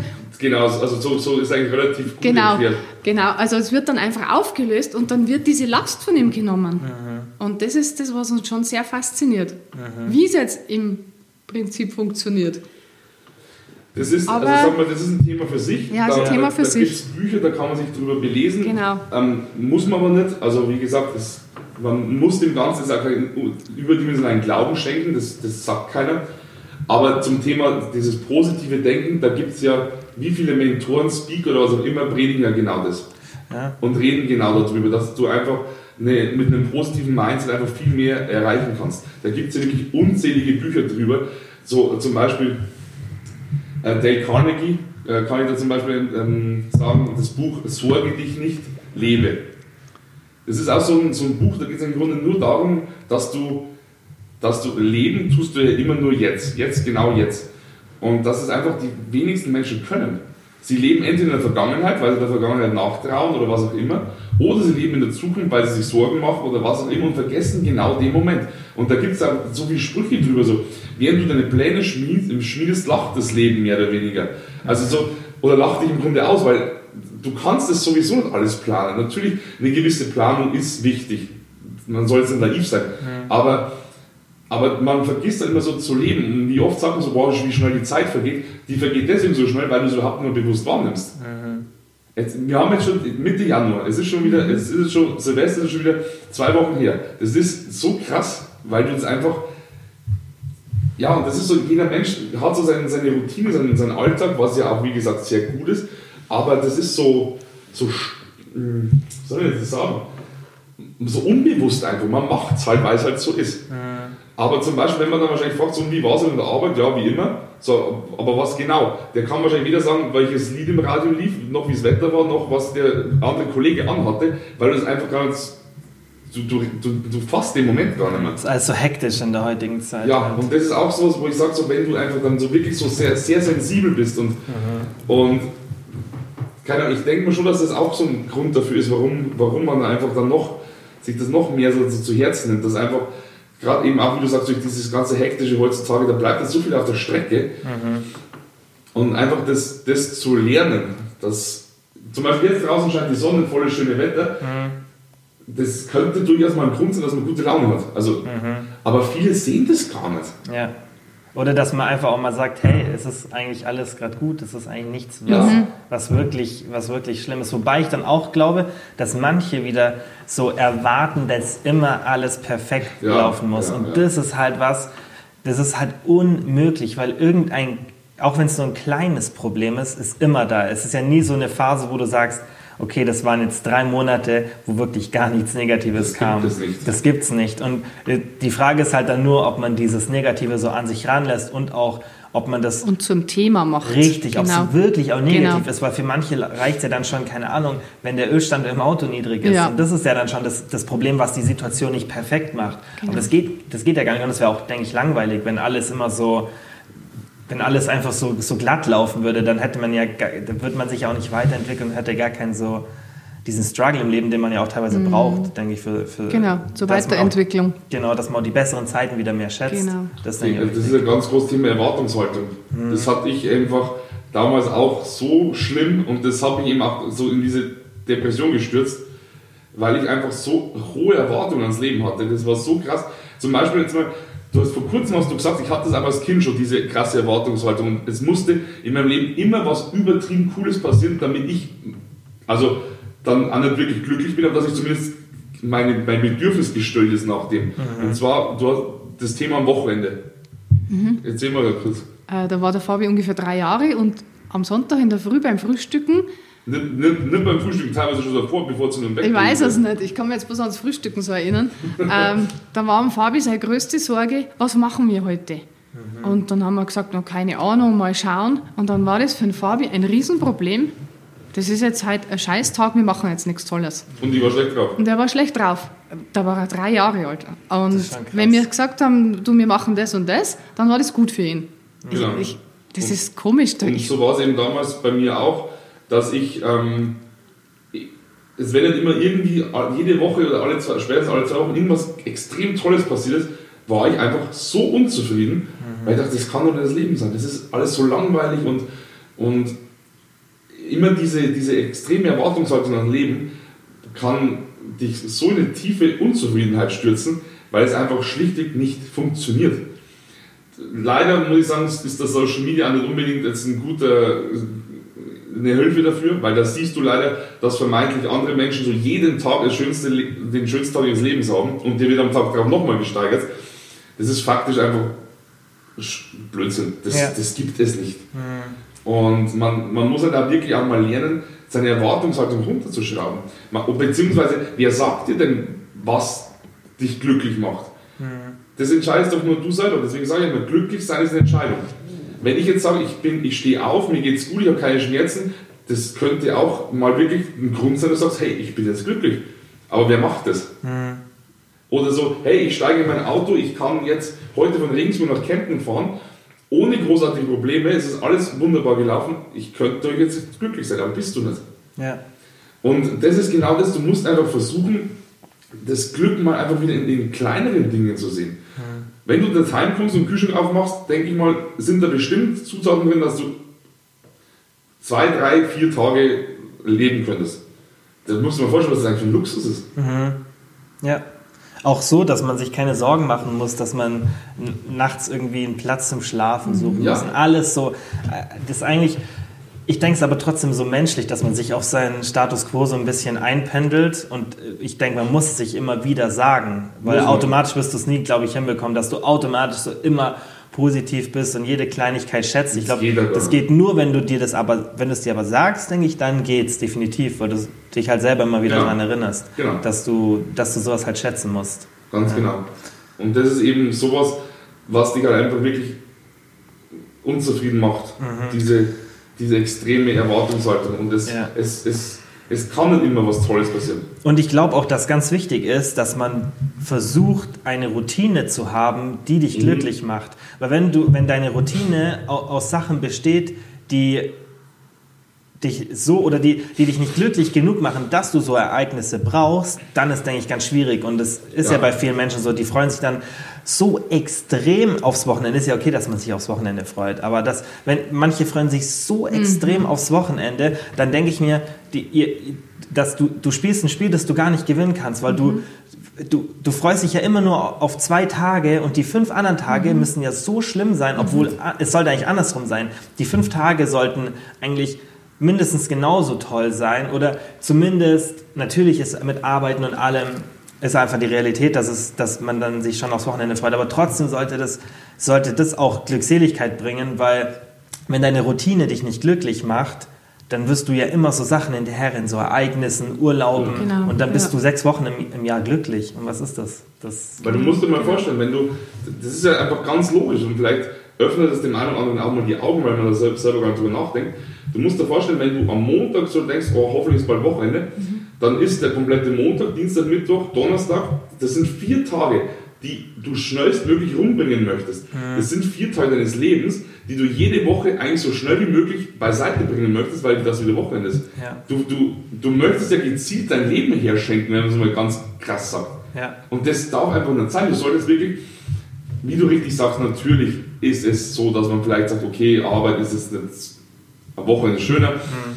aber, aber das, das kann es nicht sein. Und wenn du wirklich sagst, du, du bist fünf Tage die Woche so unglücklich, mhm. dann ist es an der Zeit, dass du sagst, okay, ich muss es was ändern. Besonders wenn man jemand ist, den das so stark belastet, weil es ja. kann ja auch jeder anders mit so einer Situation umgehen und besonders wenn du da vielleicht ein bisschen sensibler bist oder dir mehr Gedanken machst, ich denke, dann solltest du dich auch noch mehr von diesen ganzen materiellen Sachen lösen, weil wenn du zum Beispiel einen Job hast und du hast den nur noch, weil du weißt, okay, ich habe den, weil in dem Job verdiene ich gutes mhm. Geld, aber das, was ich eigentlich machen will, zum Beispiel, keine Ahnung, Gärtner oder was weiß ich, wo ich jetzt weiß, ich verdiene nicht so viel Geld, dann hält dich oft dann das ab, was du so, was du vielleicht gar nicht zum Glücklichsein brauchst, aber was du denkst, was du brauchst um, und was, was andere Menschen so ein bisschen von dir warten oder was du denkst, was andere von dir denken, dass du zum Beispiel ein Haus hast oder, oder ein tolles Auto oder was weiß ich. Aber mhm. in dem mhm. Moment, in dem du das dann loslässt, was aber ultra schwierig ist, glaube ich, ja, voll. kannst du dann irgendwas machen, was du was dir wirklich auch in deiner Routine Glückseligkeit mhm. bringt, dann hast du vielleicht nicht so viel Geld wie in einem anderen genau. Szenario, aber du bist halt wirklich glücklich dauerhaft. Aber es ist verdammt schwierig, weil es leicht drüber zu reden, aber es ist verdammt schwierig, das zu machen. Das ja, ist echt schwierig. Definitiv. Das ist ja auch immer so, ich spreche solche Themen ja ganz oft ähm, bei meinen Postings an, ähm, dass man eben Sachen, im Grunde, es gibt ja, im Grunde, wenn, du, wenn dich irgendwas unglücklich macht oder irgendeine Situation, wenn du es ändern kannst, dann änderst, wenn du es nicht ändern kannst, dann verschwenk keine Energie dran und sei deswegen nicht so schlecht drauf, weil du es eh nicht ändern kannst. Mhm. Natürlich, es klingt jetzt mega einfach, wenn du darüber sprichst, aber letztendlich, klar, vor allem wenn du eine Familie oder irgendwas hast, du kannst einfach mal sagen, ich kündige jetzt meinen Job und schau mal, was passiert. Das ist einfach naiv, wenn du so, wenn du so denkst. Ja. Weil, aber natürlich, ich möchte den Menschen natürlich auch irgendwo Mut machen. Also, hey, das geht und du, du lebst in einem Land, wo man auch mal wirklich eine längere Zeit lang, sag mal, ohne Job irgendwie über die Runden kommen kann. Mhm. Das funktioniert schon. Aber man sollte wirklich, wenn, wenn du wirklich hart unglücklich bist und es nur wegen dem Geld macht, dann, dann wirklich so Step by Step irgendwie versuchen, da rauszukommen. Mhm. Dass man irgendwie einen, einen, Nebenjob annimmt, den über kurz Zeit über Wasser hält oder was weiß ich. Aber wie du richtig sagst, das Problem ganz oft ist auch, warum man sich vielleicht mit anderen vergleicht und was ich, am Ende steht immer ganz oft Geld. Geld ja, ist klar. so ganz ja. oft so ein Riesenpunkt, warum du Existenzangst hast, warum du dich mit anderen vergleichst, Neid, was weiß ich, alles, was dich so innerlich eigentlich komplett zerfrisst. Mhm. Und ich hab, wir haben es auf der Hinfahrt besprochen, Geld wird so krass überbewertet. Natürlich ist es wichtig und du brauchst es zum Überleben, aber ich, ich will da oft drüber nachdenken, mich macht das so, so wütend eigentlich, dass, dass so viel um Geld sich dreht und so dass, viel Macht hat, so ja. viel, dass Geld so viel Macht über, mhm. über Menschen hat und dass du teilweise wirklich wissentlich dein Leben dem, dem Geld unterordnest. Mhm. Obwohl du dich mega unglücklich machst, aber es ist hm. Ist so traurig manchmal. Besonders du bräuchtest theoretisch nicht so viel Geld, damit du wirklich leben kannst. Einfach. Ja, du musst halt deine, deine Ansprüche runterstellen. Du kannst halt vielleicht, wenn du dann irgendeinen anderen Job machst, wie gesagt, der halt, wo du nicht so viel verdienst, dann kannst du vielleicht nicht immer in einem Haus leben oder, oder das Auto fahren oder dir die Klamotten leisten oder so oft in Urlaub. Aber das finde ich ist dann trotzdem in dem Moment mehr wert, weil du halt einfach tagtäglich glücklich bist und nicht nur am Wochenende. Ja, das ist aber. Es ist aber es ist so schwierig. Es ist ein mega schwieriges Thema. Es ist halt nicht so, dass man, dass das auch jeder sofort loslassen kann. Nee, überhaupt nicht. Aber ja. letztendlich ist nur dann, also loslassen ist manchmal echt sau schwierig und tut auch weh und also brauchen wir drüber reden. Es ist egal, ob es ein Job ist, eine Beziehung ist, eine Freundschaft, was auch immer. Jeder, jeder Verlust ist schmerzhaft. Mhm. Ähm, aber manchmal ist es tatsächlich so, dass das als einzige das einzige Weg, der einzige Weg ist, den man mhm. gehen muss, dass man einfach dieses Ding hinter sich lässt. Ja, gerade diese Existenzangst ist dann, denke ich, das, was einen beschäftigt, wenn man dann, wenn man sich dann irgendwie sagt, okay, ich will mich beruflich umorientieren zu irgendwas, was mir wirklich Spaß macht, wo man ja. Angst hat, okay, verdiene ich dann noch genug Geld für das ja, und das und das. Besonders, wie du sagst, wenn man dann schon in einer Situation ist, wo man eine Familie hat und wo klar. auch andere Menschen auf einen vertrauen und ähm, dann wird es eigentlich schwieriger. Da ist man, wenn man jung ist, kann man das noch leichter logisch, machen. Logisch, logisch. Ja. Das ist deswegen klar. Also wenn, wenn, es, wenn es da Zuhörer sind, die sich eben genau in so einer Situation befinden, das ist blöd. Da brauchen wir überhaupt nicht drüber reden. Und mhm. man, man, ich finde auch diese, diese Leute, die jetzt da irgendwie dann sagen, nee, völlig egal und lass los und kündig deinen Job und das, das ist nicht zielführend meiner Meinung nach, weil das einfach, das kann dich in noch mehr Sorgen stürzen. Mhm. Also man muss da manche Sachen schon ein bisschen mal bei der Realität bleiben. Ja. Weil so, so Motivationsreden und, und positive alles. Gedanken, es ist, es ist alles schön und gut, und, aber, aber trotzdem immer, immer auch so ein bisschen so bei der Realität bleiben. Ja, sehe ich auch so. Man muss, man muss halt irgendwie so einen Mittelweg finden, denke Genau. ich. Und, ähm, und muss es auch realistisch sehen. Genau. Ähm, jetzt nochmal ein ganz anderes Thema. Wie war das mit den Medikamenten? Weil das auch viele wissen wollten. Ja, genau, stimmt. Wann hat es begonnen und was, mit was hast du dann damals begonnen? Das war ja sicherlich mehr als ein Medikament, das du genommen hast, oder? Weil das hast du das letzte Mal, das das letzte Mal, glaube ich, erzählt. ja. Also es ist so, ähm, ich habe damals Antidepressiva genommen. Ähm, ich, boah, wann hat das angefangen? Also das hat noch lang, lang bevor, an, an, angefangen, bevor das dann so schlimm wurde. Das erste Mal hat der Herr Hausarzt verschrieben. Ja, ja, genau. Das war die Citalopram, die kennen Genau. vielleicht viele. Das ist so, Das ist so der das Allrounder. ist so der Allrounder, der gängigste. Ähm, Gibt es mittlerweile ein Nachfolgermodell, das irgendwie noch besser sein soll. Ich weiß gar nicht, wie das heißt, aber so, so ähnlich. Das wird so meistens auch vom Hausarzt verschrieben. Ähm, angefangen hat es wirklich noch lange bevor, ich glaube, da, da bin ich sogar noch ähm, ins Gymnasium gegangen, damals, ich glaube, ja, weiß nicht, auf jeden Fall, also noch länger bevor. Und dann ich natürlich, dann mal genommen, dann wird es wieder besser, dann so, ah, ich brauche es jetzt nicht mehr, dann ist es natürlich wieder schlechter geworden. Also ich und Medikamente war immer eine Katastrophe. Bis es dann irgendwann wirklich schlimmer wurde, dass ich gesagt habe, okay, jetzt muss ich sie regelmäßig nehmen. Dann habe ich aber auch gemerkt, okay, das sind nicht die richtigen, weil solche Medikamente, Antidepressiva sind echt nicht ohne. Also die, die haben teilweise auch schon krasse Nebenwirkungen und dann ging das Spielchen los mit Medikamenten. Ich weiß nicht, wie viele verschiedene Antidepressiva ich genommen habe. Und du musst dich vorstellen, so, bis die wirken, dauert es ungefähr zwei Wochen. In, bis, bis die wirken, hast du alle Nebenwirkungen, die du, die du dir vorstellen kannst. Wie oft mir schlecht war, wie, teilweise wird deine Depression noch schlimmer, bis, bis es mal wirkt. Also du, da, da verzweifelst du, weil du denkst, das ist ja immer so viel Zeit, die verloren geht. Und zwei Wochen, bis du was merkst, dann brauchst du ungefähr nochmal zwei Wochen, ob die Wirkung auch die ist, die du möchtest. Dann sind vier Wochen rum. Und dann so, okay, nee, doch nicht, machen wir wieder was Neues. Und ich war irgendwann an so einem Punkt, wo ich gesagt habe, ich habe keinen Bock mehr. Weil mir ging es immer so schlecht. Die allerschlimmsten Tabletten, die ich jemals hatte, waren wirklich, ich weiß die ganzen Namen leider nicht mehr, waren wirklich welche, die haben mich so emotionslos gemacht. Das hast du erzählt, ja. Alter, ich, boah, ich kann es dir nicht sagen, wie schlimm das ist. Natürlich war die Intention des Arztes, dass ich nicht mehr so traurig bin und dass, dass die negativen Dinge weg sind. Aber du hast ja keine positive Gefühle mehr. Hm. Dir ist einfach alles wurscht. Und das, das, das, ist, das ist kein Leben. Also, Hat es dann damals der Psychologe verschrieben oder immer noch der Hausarzt? nee, nee, nee, ich bin dann, ich war dann relativ, relativ schnell ähm, dann auch beim, ich war, ich, haben einfach gesprochen, ich glaube, Psychologe ist der, der die Gesprächstherapie macht, aber nicht, glaube ich, nicht Medikamente ausstellen, äh, Rezepte ausstellen darf. Ich glaube, der Psychiater ist das, Ja. da gibt es Ja. so einen Nervenarzt. Und ich habe da echt verschiedene, drei, vier, irgend sowas. Ähm, ich hatte aber auch echt nicht so gute, die haben sich die auch dann angenommen, bist reingegangen, hast jetzt so erzählt, mir, okay, die Medikamente, die er wahrscheinlich immer verschreibt, so, ja, mach, ciao. Dann gab es natürlich auch welche, die haben sich wirklich dann mit dir auseinandergesetzt, weil sie dir einfach helfen wollten. Das ist halt auch immer so eine Sache. Du, du brauchst Hilfe, du bist eh verzweifelt und dann sitzt so ein Arzt vor dir, teilweise auch wirklich noch ein bisschen überheblich, weil er ist ja der Arzt und du bist nix. Und ich verstehe das schon, wenn dann Leute echt sagen, so, ich möchte das nicht. Weil man sich da einfach so richtig, man entblößt sich ja eh schon.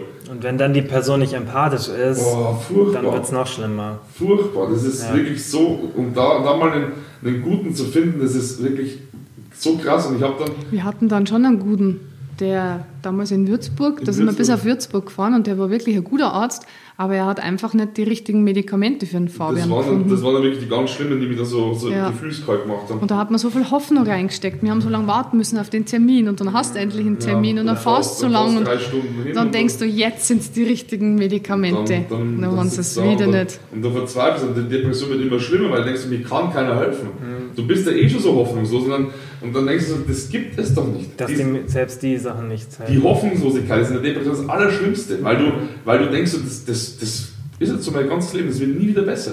Weil du da auch nicht auf das hören willst, dass es irgendwann wieder besser wird. Weil du sagst, ja, kann man ja leicht reden. Mhm. Wie läuft es ab bei den Medikamenten? Misst man dann irgendwelche Biomarker im Blut oder macht man das rein auf subjektives Empfinden Nö. von dir? Rein Nö. subjektives Empfinden. Man denkt jetzt so, hm, okay, die, die Symptome sind folgende, Da könnte da das könnte das Medikament und das passen. helfen. Das Ding ist bloß, natürlich, man sollte auch die Wechselwirkung, also weil natürlich, ich habe dann oft zwei verschiedene gehabt, also für morgens und für abends und dann teilweise auch die Wechselwirkung von den Medikamenten, die haben ja auch, also die alle vertragen sich. Ja, klar. Und ich hatte dann aber wirklich nach wirklich unzähligen Medikamenten ähm, das Glück, dass ich dann in, in Regensburg jetzt dann einen, einen gefunden habe. Der hat sich meiner auch nicht so wirklich angenommen, aber der hat einfach einen Punkt dann getroffen. Damals. Also das war, das war echt krass. Ich habe mir dann welche verschrieben für morgens und für abends. Und das waren wirklich die besten Medikamente, die ich damals hatte. Da hatte ich auch nie Probleme damit. Mhm. Und die habe ich dann auch ähm, wirklich bis, zum, bis, zum, bis zur Absetzung habe ich die dann auch ähm, immer genommen. Weißt du noch, wie die hießen? Wahrscheinlich so viele, dass du, wie du es schon sagst, dass du halt nicht mehr weißt, nee, das welches ist, welches das ist, also, das ist also zu lange her, dass ich es noch weiß. Mhm. Äh, ja, ich, wie gesagt, ich weiß es wirklich nicht mehr, mhm. aber die waren, die waren wirklich damals gut und das ist auch so eine Sache, also Antidepressiva sind, sagen wir mal, in der Zeit vielleicht nicht schlecht, mhm. Aber man darf halt nie vergessen, dass die halt die, die betäuben das etwa. Und ich denke, man muss auch wissen, was man macht, plus einen guten Arzt haben. Genau. Also das ist eigentlich auch ganz, ganz wichtig, dass man sich auch schaut, okay, was passiert mit den Hormonen und allem, weil die Dinge ja schon heftig Man darf dann genau. echt nicht vielleicht die Schuld nehmen. Weil ja. Ich ich sage das jetzt dazu, weil ich einfach immer zu euch ehrlich sein möchte, aber ähm, das kann uns natürlich viele abschrecken. Du nimmst durch viele Antidepressiva echt massiv zu. Ja, und auch so, also das, das ist natürlich, denke ich, auch ein Punkt, der dich dann ja nochmal. Ja, voll, weil du, du, bist, du zweifelst dann vielleicht eh schon an die hast ein geringes Selbstwertgefühl, dann nimmst du auf die blöden Medikamente auch noch zu. Mhm. Also das, das ist schon echt nicht so ohne diese ja, blöden Medikamente. Ja. Ich denke, oft kann es einen Anstoß geben und haben ja auch eine Daseinsberechtigung, was ich halt schade finde, ist, wenn man dann Absolut, einfach ja. nur die Teile verschreibt, wie du halt sagst, du ja. gehst zum Arzt und das wird gar nicht irgendwie geschaut, okay, wie können wir jetzt das zusätzlich noch machen, weil ich kann mir schon vorstellen, gibt es ja auch genügend Literatur, die so zeigt, dass es schon so einen Anstoß geben mhm, kann, gerade weil es mhm. ja auch ja. Depressionen auf was Hormonelles ist und du erstmal wieder so das Ganze ins Rollen bringen musst, aber wenn du nicht mit einer so einer Therapie noch reingehst, denke ich, ist es genau. schwierig, dass die Medikamente diesen also nur Medikamente. Ja, weil du überlegen musst, die, die Medikamente, also wenn du nur Medikamente nimmst und sonst gar nichts machst, sag mal, du brichst dir, du brichst dir deinen Arm mhm. und nimmst nur Schmerztabletten ja. und machst aber sonst nichts mehr. Der, der, Arm, der wird, du hast doch keine Schmerzen, aber sag mal, der Arm, der wird nie wieder ganz. Ja. Und so ist es das Gleiche, wenn du immer nur Medikamente nimmst, okay, du bist vielleicht dann ruhig gestellt, das klingt jetzt drastisch, aber mhm. mehr ist es oft teilweise, du wirst einfach ruhig gestellt. Mhm aber du musst dir fragen, irgendwann will ich die Medikamente absetzen. Ich will die nicht mein Leben lang nehmen. Mhm. Und wenn du eben sonst nichts machst, wie ich eben gerade erzähle, was du alles machen kannst, um dass du da rauskommst, also nur Medikamente allein bringen dir gar nichts. Mhm. Wie war das für euch als Eltern, als ihr dann das erste Mal Medikamente genommen habt? Hm. Eigentlich. Da, da, wird man sich dann erstmal so bewusst, so, hey, ich habe jetzt echt einen Psycho daheim, oder? Das eben, das nicht so böse gemeint, aber dann ist ja eigentlich nee. so der Punkt, wo man sich nicht, wo man sich denkt, so, okay, nee. das ist jetzt ernst. Nee, ich habe mir gedacht, die können ihm einfach jetzt helfen. Okay. Also das war für mich eigentlich so, Gott sei Dank haben wir jetzt was, wo es ihm vielleicht besser geht. Weil oft also das war so. Die ja so schlecht geredet. Also so sehe ich es jetzt. So könnte ich es mir jetzt vorstellen, wenn jemand nicht objektiv an das rangeht, oft beeinflusst durch Medien und was weiß ich, dass sowas gleich abgestempelt wird als negativ. Also ich bin überhaupt kein Fan von denen, muss ich sagen. Ich auch nicht. Absolut nicht. Aber ich muss sagen, damals war es für uns einfach das Einzige, was wir jetzt als Strohhalm mhm. hatten. Und ich das war. niemand davon abraten. Nee, würde ich auch nicht. Ich würde sagen, wenn es ganz schlimm ist, soll man ruhig einmal zu Antidepressiva äh, rei äh, gelangen. Hm. Greifen. Reichen. Äh, greifen. Greifen, würde ich sagen. Ähm, aber das darf nicht eine Dauerlösung sein und man sollte sich wirklich anderweitig umschauen. Aber es. Äh, und Oftmals ist es ja wirklich so der Anschluss, wie du gesagt hast, dass du einfach auch mal wieder einfach ein bisschen ruhiger wirst und dann vielleicht erst in der Lage bist, dass du sagst, hey, jetzt nehme ich Hilfe an. Ja dass du genau. einfach, wenn du diese aggressive Phase hast, weil je nachdem, jede Depression äußert sich ja anders, dann bist du vielleicht so emotional und so, dass du da gar nicht irgendwie so die, die Klarheit hast, auf die Dinge zu sehen. Mhm. Und das kann ja einfach oft einmal wieder so ein bisschen so, das alles die Wogen glätten, dass du einfach sagst, okay, jetzt bin ich bereit mhm. dazu. das Blick kann genau. wirklich ein Startschuss sein dafür. Also ich, wie gesagt, ich verteufel es nicht. Ich, ich würde niemand dafür abraten, wenn man sagt, okay, ich möchte das.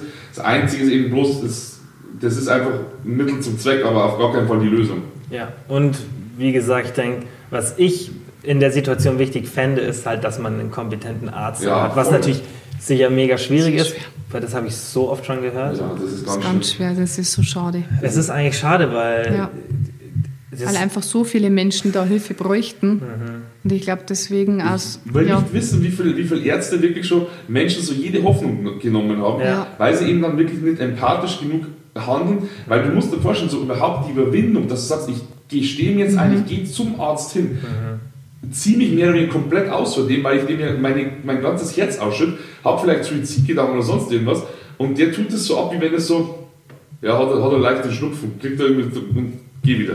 Also, das ist so, und ich will nicht wissen, wie viele Menschen das dann wirklich so abschreckt, dass sie sagen, okay, ich möchte keine Hilfe mehr, weil das, das bringt eh nichts. Ja, al- also Arroganz von Ärzten finde ich ist ganz, ganz schlimm. Und Und die habe ich leider auf eigene ja. Leib erfahren müssen. Das, ich denke, jeder war schon mal bei einem Arzt, der, wo man sich wirklich gedacht hat, wie kann so jemand mit Menschen arbeiten? Ja. Also Ich hatte hatte das, das auch Thema schon- erst am Montag, haben wir jetzt gerade im Auto gesprochen.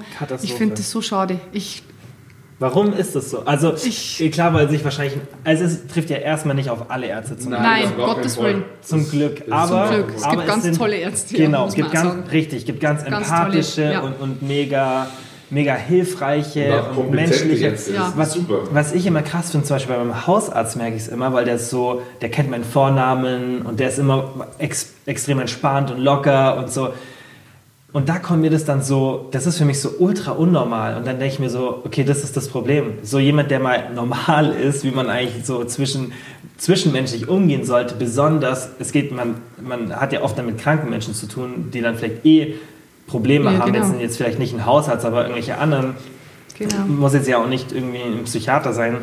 Da denke ich mir, genau dann ist sogar noch wichtiger, dass die Menschen empathisch sind. Aber vielleicht ist der Stress oder auch, weil sie manchmal durch das Studium so das Gefühl haben, sie sind was Besseres. Ich weiß nicht. Aber es entschuldigt das eigentlich nicht. Auf keinen Fall. Absolut nicht. Auf keinen Fall. Also, aber ich weiß auch nicht, was da wirklich so, so der Grund ist. Vielleicht stumpfen die auch mit der Zeit dann irgendwann ab oder. Kann, kann auch, sein. man, weiß, man weiß nicht die Gründe. Ja, Keine Ahnung. aber es ist mega schade.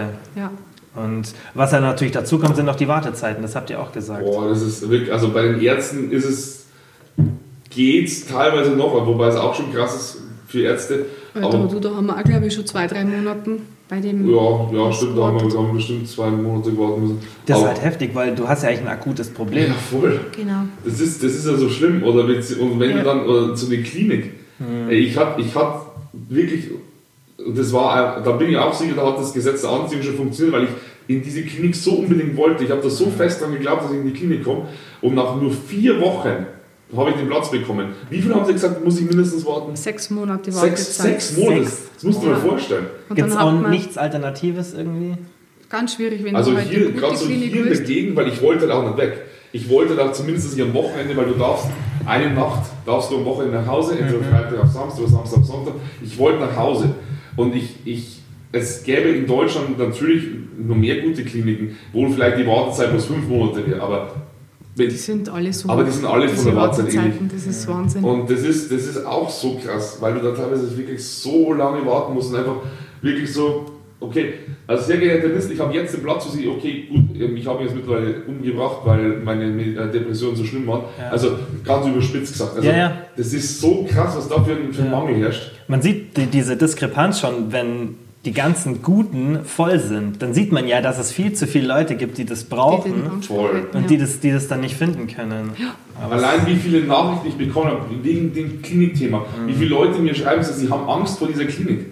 Das ist, das, das Klinikthema ist so krass. Und gerade da müsste es einfach auch viel mehr, viel mehr ja, Aufklärung geben, wir auch von, von den Psychiatern oder von den Nervenärzten und selber, weil das, das Thema kam nie auf. Das haben wir auf eigene Initiative gemacht. Hm, okay. Also das hat, das hat mir kein Arzt. Beziehungsweise wir haben auf unsere Anfrage mal, glaube ich, ist uns das vom Hausarzt empfohlen worden. Auf Vom uns, Hausarzt, Von unserer genau. Anfrage, genau, vom Hausarzt wohlgemerkt. Gibt es da irgendwie so Alternativen, die man dann vielleicht selber zahlen muss? Habt ihr da irgendwas gefunden?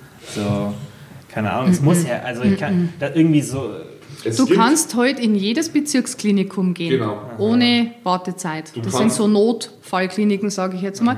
Die nehmen, die müssen dich nehmen, Genau. aber ja, da es, gibt ja stationäre, es gibt auch stationäre Kliniken, da musst du nicht über Nacht bleiben. Da bist du halt praktisch den Tag über so acht Stunden oder so ambulante. da. Äh, Nicht stationär. Äh, ja, sorry, genau, ambulant. Äh, hast du aber kein Zimmer, weil du hast ja oft einmal zwei, drei Stunden Zwischentherapien Zeit. Du hast aber kein Zimmer. Das heißt, wenn du stationär bist, natürlich im Rückzugsort. Ja. Ähm, aber wie, wie gesagt, in den Bezirksklinikum kommst du sofort rein, aber da kann halt auch wirklich jeder rein. Und ähm, ich habe es ja damals schon erzählt, das war halt einfach echt keine so schöne Erfahrung. Und natürlich, das, dann bist du dann wirklich, auch wirklich so weit, dass du sagst, ich halte es da nicht mehr aus. Und dann, bevor ich da Hilfe hole, habe ich lieber gar keine Hilfe. Wie lange warst du damals in der ersten? Vier Wochen. Vier Wochen. Und in der zweiten auch. Auch die, das war, vier Wochen waren ja geplant damals, oder? In, der, in diesem Bezirksklinikum. Gar Das war gar nichts geplant. war- ich habe nur so lange warten müssen, bis ich praktisch den, den Skill von der anderen Klinik bekommen habe. Wir hatten damals überhaupt keine Vorstellung, wie lange ich da drin bin. Also ich bin da rein, weil ich, ich, ich brauchte Hilfe, ganz, ganz dringend. Und ich, ich weiß nicht, wenn ich da nach acht Wochen vielleicht irgendwann gesagt habe, okay, ähm, was mache ich jetzt hier noch? Aber ich hatte einfach dieses unverschämte Glück, dass nach vier Wochen Platz frei wurde. Das war dann bist du direkt von dort sozusagen. Sofort, sofort. Also ich habe das denen dann auch sofort gesagt, habe gesagt, ähm, ich habe einfach eine andere Klinik, die, denke ich, meinen Ansprüchen, also beziehungsweise nicht meinen Ansprüchen, meinen Bedürfnissen dafür besser ausgelegt ist und die haben das auch sofort verstanden. Also da gab es überhaupt auch gar keine, ähm, irgendwie, dass sie das irgendwie blöd aufgenommen haben. Die haben wissen es wahrscheinlich, dass sie irgendwie ein Personalproblem oder was weiß ich haben, dass das da dazu führt. ja, die haben mir dann einfach einen, einen, einen Schreiben aufgesetzt, also mit der äh, bisherigen Behandlung, die Diagnose, die Medikation und alles. Und das wird dann einfach da weitergeleitet und dann war ich da. Also Haben die sich von dem, von dem neuen, also von dem zweiten Klinikum irgendwie mal über dieses Bezirksklinikum geäußert oder haben die, weißt du, hat man dazu drüber gesprochen, Ja, was da ja. gemacht wurde oder haben die dann irgendwas kritisiert oder gesagt, hey, Mhm. das könnte man besser machen? Nee, gar nicht. Also ich habe über meine Zeit da gesprochen, natürlich am Anfang mit einem Psychologen, dass mir das teilweise so sehr zugesetzt hat. Einfach gerade diese Gruppensitzungen teilweise, weil jetzt so viel negative Energie auf dich ein, ein, äh, reinfällt, das ist so krass. Ähm, aber das, ich finde es auch, es wäre nicht gut, wenn man es schlecht redet, weil im Grunde es ist trotzdem eine, eine, eine Einrichtung, die ja Menschen helfen möchte die Art und Weise der Aufnahme war zum Beispiel schlecht, aber es ist ja nicht das Versagen der Klinik an sich, sondern es ist einfach ein, persön also ein menschliches Versagen in dem Fall. Also ich denke, dass diese Bezirkskliniken schon sehr gut sind, dass es die gibt, definitiv. Ja. Und ich denke auch, je nachdem, wie deine, wie deine, ähm, deine Symptomatik ist, können die dir auch schon sehr gut helfen. Also wenn, es gibt ja wirklich Fälle, die sind ja viel, viel krasser als ich. Also ich habe das gesagt, ich war auf der Station einer der wenigen, der noch keinen Suizid- Suizidversuch hinter sich hatte. Meinst du bei der ersten jetzt? Genau, bei der Ja. ersten. Und da denke ich einfach, allein diesen Menschen, dass die in einem betreuten Umfeld sind, das ist einfach so, so viel Hilfe für die, dass, dass die einfach wirklich Dass man auf die aufpasst einfach auch. Ganz genau. Und deswegen, ich, hätte da, ich könnte da niemals irgendwie jetzt da schlecht drüber reden, weil ich in dem Moment trotzdem dankbar war, dass ich da sein durfte. Also das darf auf gar keinen Fall jetzt irgendwie, da jetzt, dass es irgendwie schlecht aufgefasst wird. Aber langfristig wäre es keine Lösung gewesen. Ähm, du hast ja auch letztes Mal dann von dieser Situation mit deinem Opa gesprochen, als er sich dann das Leben genommen hat. Mhm. Wie war das so für, für euch als Familie? Weil damals hattest du ja, glaube ich, schon die Depression, oder? Ja, ähm, ja, schon, ja, schon, ist klar, da habe ich es nicht so richtig, also schon erkannt, aber da war es im Grunde so, ich habe es aber nicht wirklich so ernst genommen, das war halt dann immer so wie so auf und ab eben. Und habe mir aber damals nicht so helfen lassen. Das war halt einfach das, wo ich gesagt habe, das war der krasse Unterschied. Ich habe zwar mal Hilfe angenommen, dann habe ich wieder gesagt, okay, ich brauche den jetzt wieder nicht mehr, das schaffe ich wieder alles. Und das war halt dann für mich so der Moment, wo ich gesagt habe, okay, jetzt habe ich gesehen, was passiert, wenn du dir nicht helfen lässt und dann wie deine Mitmenschen darunter leiden müssen, weil es einfach egoistisch ist. Bin, da bin ich ganz ehrlich und knallhart. Also, wenn du Depressionen hast und Hilfe von deinen Mitmenschen erwartest, dass die für dich da sind, dann musst du aber auch bereit sein, dass du Hilfe annimmst. Weil es kann nicht sein, dass du E- deine Ego-Nummer fährst und sagst, nee, ich brauche keine Hilfe und ich schaffe das schon, aber einfach eine Riesenbelastung für deine Mitmenschen bist. Das, das kann nicht sein. Und das war für mich dann eben der Startschuss, dass ich gesagt habe, okay, ich nehme jetzt mein Leben in die Hand, bin dann wirklich innerhalb der nächsten sechs Wochen nach Düsseldorf gezogen. Das war ja wirklich so krass, weil ich gesagt habe, okay, ich mache jetzt was aus meinem Leben. Und das war immer der, der Anfang vom Ende, mehr oder weniger. Und dann war es dann wirklich so weit, dass ich gesagt habe, okay, bis hier und nicht weiter und jetzt brauche ich einfach Hilfe. Jetzt geht's nicht. Das hat euch ja sicherlich auch Angst gemacht, oder in der Situation, weil man dann so sieht, was dann halt passieren kann, wenn man, ja, genau. wenn man halt nichts dagegen unternimmt. Und Ja, das war, das hast ja auch du damals letztes Mal gesagt, das war dann für dich so dieser Knackpunkt, genau. wo, wo du dann gesagt hast, okay, das willst du nicht. Und du, bereu, du hast ja auch nicht bereut, aber du sagst ja dann auch so im, im Rückblickend, dass es halt gut war, weißt, dass du, dass du irgendwann so einen Knackpunkt hattest. Weil du, den brauchst du ja im Endeffekt selber. Den kann ja nicht deine Familie geben, die kann dich Genau. zwar unterstützen, aber du, du brauchst ja selber irgendeinen Punkt, um dann endlich zu sagen, okay, ich mache jetzt was ja, anderes. Ja, wenn du es eben selber, selber nicht verstehst, dann kann dir keiner helfen. Das, das mhm. geht einfach nicht. Du musst, also es ist ja so, ganz oft so, dass wenn du es selber nicht vorher begreifst, dass irgendwann die, der Leidensdruck so krass ist, dass du sagst, ich möchte jetzt einfach nicht mehr. Weil ich habe das Thema schon mal angesprochen, dass viele depressive Menschen sich da gerne darauf ausruhen. So. Depression ist immer so eine schöne Ausrede. So. Ähm, keine Ahnung, du hast mit Freunden verabredet die, und dann irgendwie hast keine Ahnung, auf einmal keine Lust mehr so, dann sagst du, oh, mir geht es halt psychisch ganz schlecht, versteht jeder, ist dir keiner böse, mhm. du kannst immer so wunderschönes Ausrede benutzen. Oder einfach die, auf dich wird Rücksicht genommen, weil die hat eine Depression und so. Ähm, oder viele, vielen gefällt es zu jammern. Also ich kenne Leute. Das hast du ja auch erzählt. Ja, das ist, viele, viele finden das toll und die, beziehungsweise die haben, haben gar keine Depression, aber tun so als ob, weil dadurch kriegst du eine extra Behandlung. Mhm. Und ähm, das ist halt, das ist halt genau das, wo ich sage, ähm, das, das ist ganz schlimm, wenn, wenn, du, wenn du das eben, wenn du noch in dem Stadium bist. Mhm. Weil dann willst du dir gar nicht helfen lassen, weil du dann sagst ja, okay, das ist ja eigentlich eine tolle Sache. Mhm. Ähm, aber irgendwann sollte dann der Punkt kommen, wo es dir dann, also sagen wir mal, wirklich schlecht, so schlecht geht, dass du sagst, ich möchte jetzt nicht, ich möchte jetzt gesund werden. Mhm. Weil ich habe das schon auch eine Zeit lang genossen. Also ich bin jetzt da auch ehrlich. Also es war manchmal schon praktisch, weil du, du, du konnt, man konnte vielleicht manchmal, aber man wollte halt nicht. Und dann hat man einfach gesagt, oh, ich, es ist Depression. Mhm. Und aber irgendwann kommt dann der Punkt, wo du sagst, das ist auch kein Leben, also das ist doch scheiße. Ich möchte das, ich möchte auch dann, okay, dann kommst du dann wieder in eine unangenehme Situation, hast halt keine Ausrede mehr mit Depression, aber so ist das Leben halt nun mal. Mhm. Das kann nicht sein, dass, das, dass diese Krankheit dein Leben so, so vereinnahmt. Mhm. Also das, mhm. Wie war das für euch als Familie, als er dann in der zweiten Klinik war und man gesehen hat, okay, jetzt bessert sich echt wirklich was?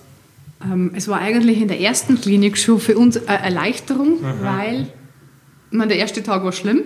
Aber, der zweite, ja. ähm, aber es war für mich, meine Verantwortung war so weg. Ich wusste, äh, er ist jetzt aufgehoben. Ich ich konnte jetzt wieder ein bisschen durchatmen. Ja. Äh, ich habe nicht immer Angst gehabt, wenn ich von der Arbeit heimkomme, was ist bei mir zu Hause los. Also ich hatte permanent Angst um ihn. Mhm. Und ich wusste jetzt, jetzt ist er einigermaßen gut aufgehoben. Mhm. Und auch in der zweiten Klinik, da war es uns dann nur leichter. Äh, wir haben gesehen, er, er, findet sich da ein und äh, es war eine Riesenerleichterung für uns alle. Ja. Mhm. Und Muss das, ich schon sagen. Und das soll jetzt überhaupt nicht irgendwie so egoistisch klingen, dass man sagt irgendwie so, hey, ich habe jetzt meine Verantwortung endlich abgeben können.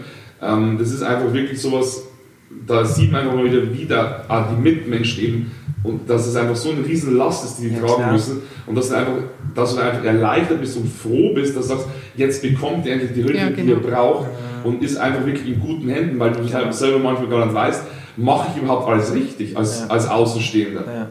Und ich glaube, das Schlimmste ist, wenn du jemanden hast, der dir so wichtig ist und du weißt irgendwie, ich kann dem gerade nicht helfen. Mhm. Ich weiß nicht, was ich machen soll. Genau, ich habe alles da, probiert. Genau, und da wusste man einfach, er ist in guten Händen und jetzt, ja.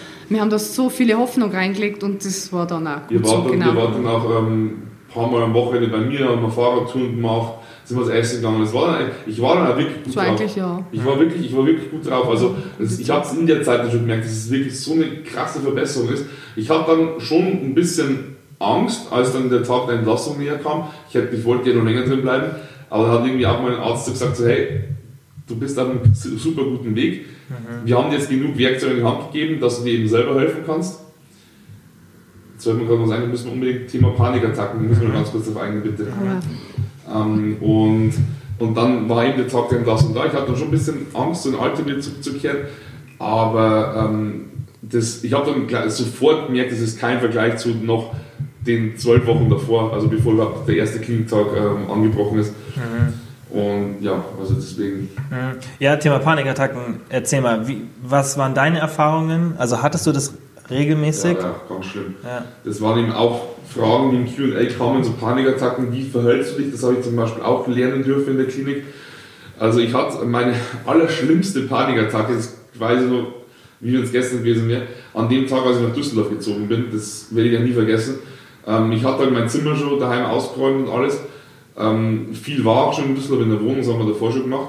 Und das war ein Montag, Montag, weil du in der Arbeit warst. Montag wir waren im Urlaub. Ihr wart im Urlaub? Mhm. Okay, da weiß ich nicht mehr genau. Es war auf jeden Fall irgendein Wochentag und ich war alleine daheim. meine Schwester war in der Arbeit, meine Eltern waren im Urlaub genau. und es war niemand da. Und dann musste ich mich ins Auto setzen, meine restlichen Sachen noch mitnehmen und auf Düsseldorf fahren. Und ich habe so, ich, ich habe Todesangst gehabt, ich habe so Panik bekommen.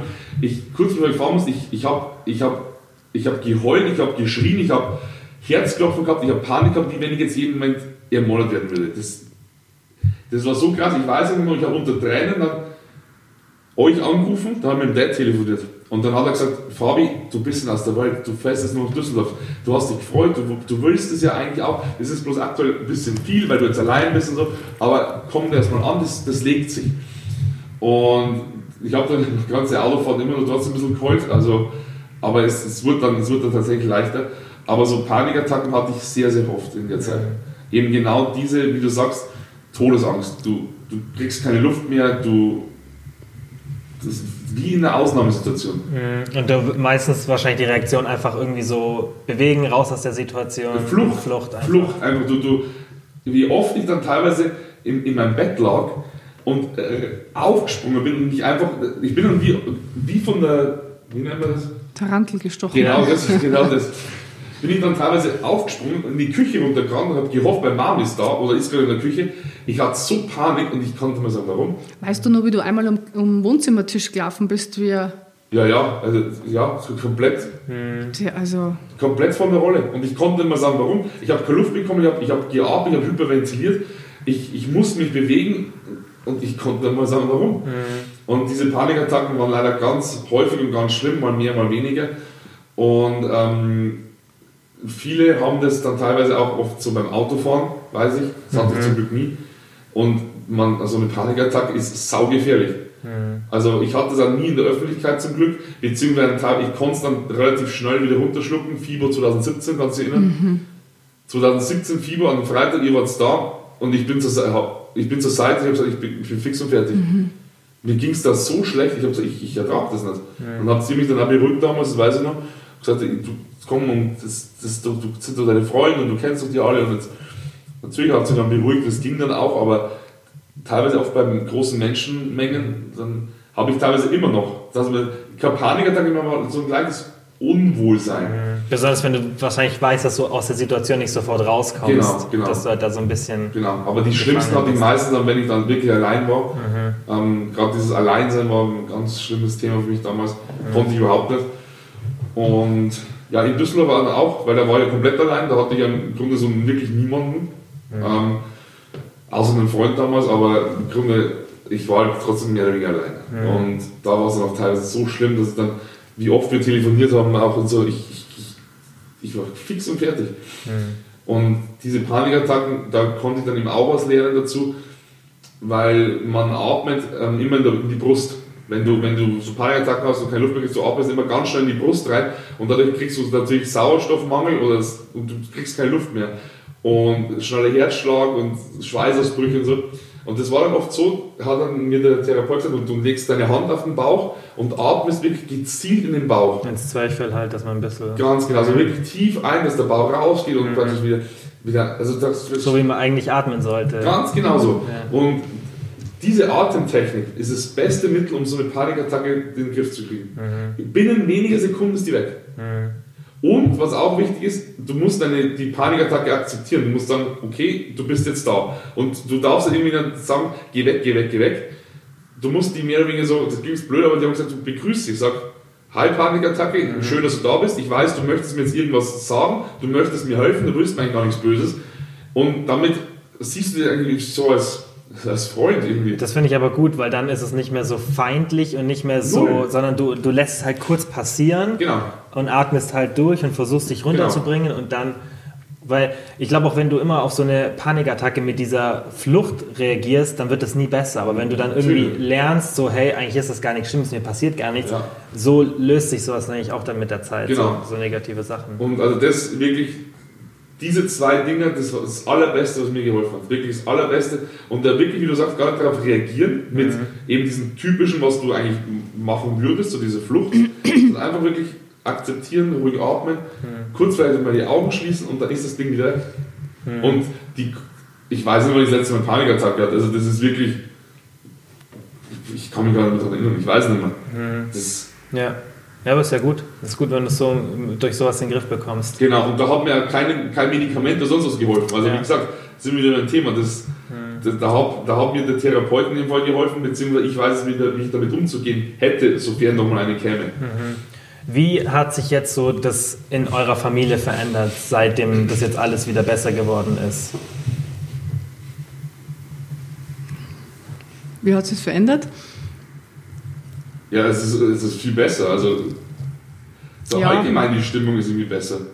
Ja, würde ich auch sagen. Also man ist viel dankbarer für viele Situationen, genau. Alle mitbekommen haben, ähm, dass man einfach vielleicht umdenkt. Ich denke, in der Zeit hat jeder von uns eine Entwicklung durchgemacht. Sowohl meine Schwester als ich, als auch meine Mom, also mein Dad. Ich denke, alle haben irgendwo eine Entwicklung durchgemacht. Und jetzt, wenn ich mal so anschaue, ähm, meine Schwester und meine Mom beschäftigen sich intensiv nach wie vor mit dieser ganzen Thematik, auch mit dem Spirituellen und so. Ähm, ich bin mittlerweile auch da so drauf und dran, dass ich einfach wirklich auch mir zur Aufgabe mache, Menschen zu helfen. Und wenn es um das geht, weil ich weiß, wie schlimm es ist. Und auch mein Dad ist mittlerweile, er war schon immer empathisch, aber was das Thema angeht, so noch viel empathischer, dass er auch mal wirklich dann sagt, so, wie geht's dir? Und sich auch wirklich dafür dann mhm. wirklich auch interessiert, dass er auch wirklich dir, dir spüren lässt, dass, dass ihm es wirklich interessiert. Mhm. Was man oft vielleicht, gerade als Mann vielleicht oft nicht so die Gefühle so zeigen kann, das ist ja oft, oft ja. so eine Thematik. Ja. Also absolut und auch, ähm, ich bin der Meinung, dass du nie ganz aufhören solltest, daran zu arbeiten, ähm, weil man sollte sich nicht darauf ausruhen. Also jetzt ist es vorbei, jetzt passt es. Immer wieder, wie, wie kann ich es verbessern, wie kann ich die, die, nächste depressive Phase noch schneller wieder beiseite schaffen. Mhm. Ähm, wie gesagt, viel, viel lesen oder Podcasts hören zu dem Thema. Es gibt da wirklich so viele Leute, die darüber sprechen, die das vielleicht auch schon hinter sich haben oder die einfach da geschult sind auf dem Gebiet. Und mhm. ja, also wie gesagt, nach, nachträglich betrachtet war es echt so das Beste, was, was, was eigentlich gut, ja. In der, äh, die Geschwister, also Melina und der Fabian, verstehen sich jetzt viel, viel besser. Ja, viel mhm. besser. Also, also als, als früher und ja, es hat uns als Familie schon weitergebracht. Mhm. Wie ist es so, für dich als, als, Mutter? Hast du da manchmal noch Angst irgendwie, dass es Ich habe immer Angst. Mhm. Es ist, auch wenn ich immer sage, ihm geht's gut, mhm. aber der Fabi, wenn sich mal einen Tag bei mir nicht meldet, ist Oder ganz komisch. Oder wenn er keine Story macht, dann werde ich schon nervös. Mhm. Das ist ganz komisch. Also das habe ich immer noch im Hinterkopf und Wobei, du, wobei das ist irgendwie so, ist so ein Naturgesetz. Also sie merkt es auch aus der Entfernung, wenn es mal nicht gut geht. Also und, ja, genau. Meistens also, stimmt es dann auch. Also wenn dann irgendwie, wenn sie die Vermutung hat, dass irgendwas nicht passt, ist dann auch wirklich mal wieder so vielleicht eine schlechte Phase oder so. Mhm. Ähm, dass ich mich dann einfach ein bisschen zurückziehe oder so, das ist halt einfach. Ja, ich denke auch, das, das dauert vermutlich, bis man, bis halt dann die positiven Zeiten wahrscheinlich den negativen überwiegen, dass man einfach so lernt, hey, Jetzt. Wobei ich mir dann schon immer sage, nee, es ist alles gut, und, und, aber trotzdem, das hat man so im, im Hinterkopf und es ist immer noch so ein bisschen unterschwellig einfach ja. da, die Angst. Auch wenn es jahrelang so war. Genau. Ja, dann genau. dauert das, denke ich, einfach, bis man bis man genau, da voll drauf vertraut. Ja, ja. weil man ja. weiß nie, was, ich meine, er ist jetzt in Regensburg, mhm. man weiß nie, mit was wir dann täglich konfrontiert. Es kann einmal eine ganz schlechte Situation sein, die ich mhm. gar nicht mitkriege und dann kommt es zu irgendeiner Handlung, wo du jetzt gar nicht damit rechnest. Mhm. Also deswegen ist es immer nur irgendwo. Ist dann auch sicher schwierig, so ein bisschen in Anführungszeichen loszulassen, oder? Dass, er, dass man sagt, okay, er kriegt es schon alleine Ich hin. glaube, in dem Fall jetzt noch mehr. Hm. Er ist 27 e und, und ich, ich bin froh, dass er jetzt sein eigenes Leben gut lebt. Ja. Und glücklich ist in Regensburg, aber dadurch, dass eben einfach immer noch diese bisschen Angst da ist, ist ja. wahrscheinlich schwieriger loszulassen, wie vielleicht eine andere Mom, die ihr Kind ja. eher auslassen kann. Man ja. darf halt nicht vergessen, das ist halt erst wirklich zwei, zwei, zwei, zwei Jahre, Jahre zweieinhalb Jahre her. Ja. Und ähm, jetzt, nur bevor wir hier mit dem Podcast gestartet haben, haben wir eben auch festgestellt, dass es einfach trotz allem echt ein Thema ist, das halt immer noch aufwühlt, weil einfach die Zeit damals so schlimm war. Also man, man jetzt natürlich spielt man das vielleicht ein bisschen runter, wenn man darüber spricht, aber das war damals schon echt, echt richtig scheiße. Also, also für, für uns alle. Und deswegen ist, ist eigentlich nur wirklich nicht, dass man sagt, das, meine, das ist ja schon Jahre her. Mhm. Es, ist, es ist einfach, war erst so gesehen. Mhm. Und deswegen ist es wahrscheinlich immer noch so ein bisschen präsent. Und auch ich habe manchmal nicht Angst, weil das einfach eine schwer blöde Reaktion, Angst mhm. ist immer so eine blöde Reaktion auf sowas. Aber schon manchmal so, wenn es dann mal wieder, wenn ich merke, hm, jetzt ist wieder so eine depressive Phase, ah, blöd, dass man schon irgendwie so, oh oh, nicht, dass es schlimmer wird. Mhm.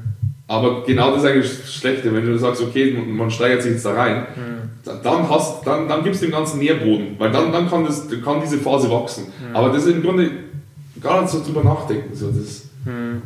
ja. Und deswegen, also ich bin nach wie vor der festen Überzeugung, dass das nie, dass das nie wiederkommt. Mhm. Weil du es im Griff hast einfach jetzt. Weil ich es auch weiß, dass es nicht mehr, weil ich auch weiß, dass ich ja. das ich bin der festen Überzeugung, dass es nie wieder kommt und ich weiß, dass es nie wieder kommt. Und allein das sende ich ja die ganze Zeit schon diese Gedanken mhm. raus. Und deswegen bin ich mir sicher, dass es einfach auch Schutz dient. Ja, ist auch, ich denke, eine gute Einstellung, weil das, du visualisierst gar nicht das Negative. Du visualisierst nur, dass positiv ist und, genau. und das ist so tief in dir drin, dass du, du, du lässt es gar nicht zu, den Gedanken. Das ist gar keine Option für genau. dich. Nie ja. wieder würde ich gern die ganze Zeit auf der Couch verbringen und mich in meinem Selbstmitleid suhlen wollen mhm. und das als Ausrede benutzen wollen, dass ich jetzt nicht hochkomme. So, das Leben ist viel zu schön, um nicht gelebt zu werden. Also das ist ja, das wäre ja verschwendete Lebenszeit. Und mhm. auch wenn natürlich aber auch ich mit Rückschlägen zu kämpfen, weil jetzt oft immer dann gedacht wird, so ja, jetzt läuft ja alles wunderbar toll und so.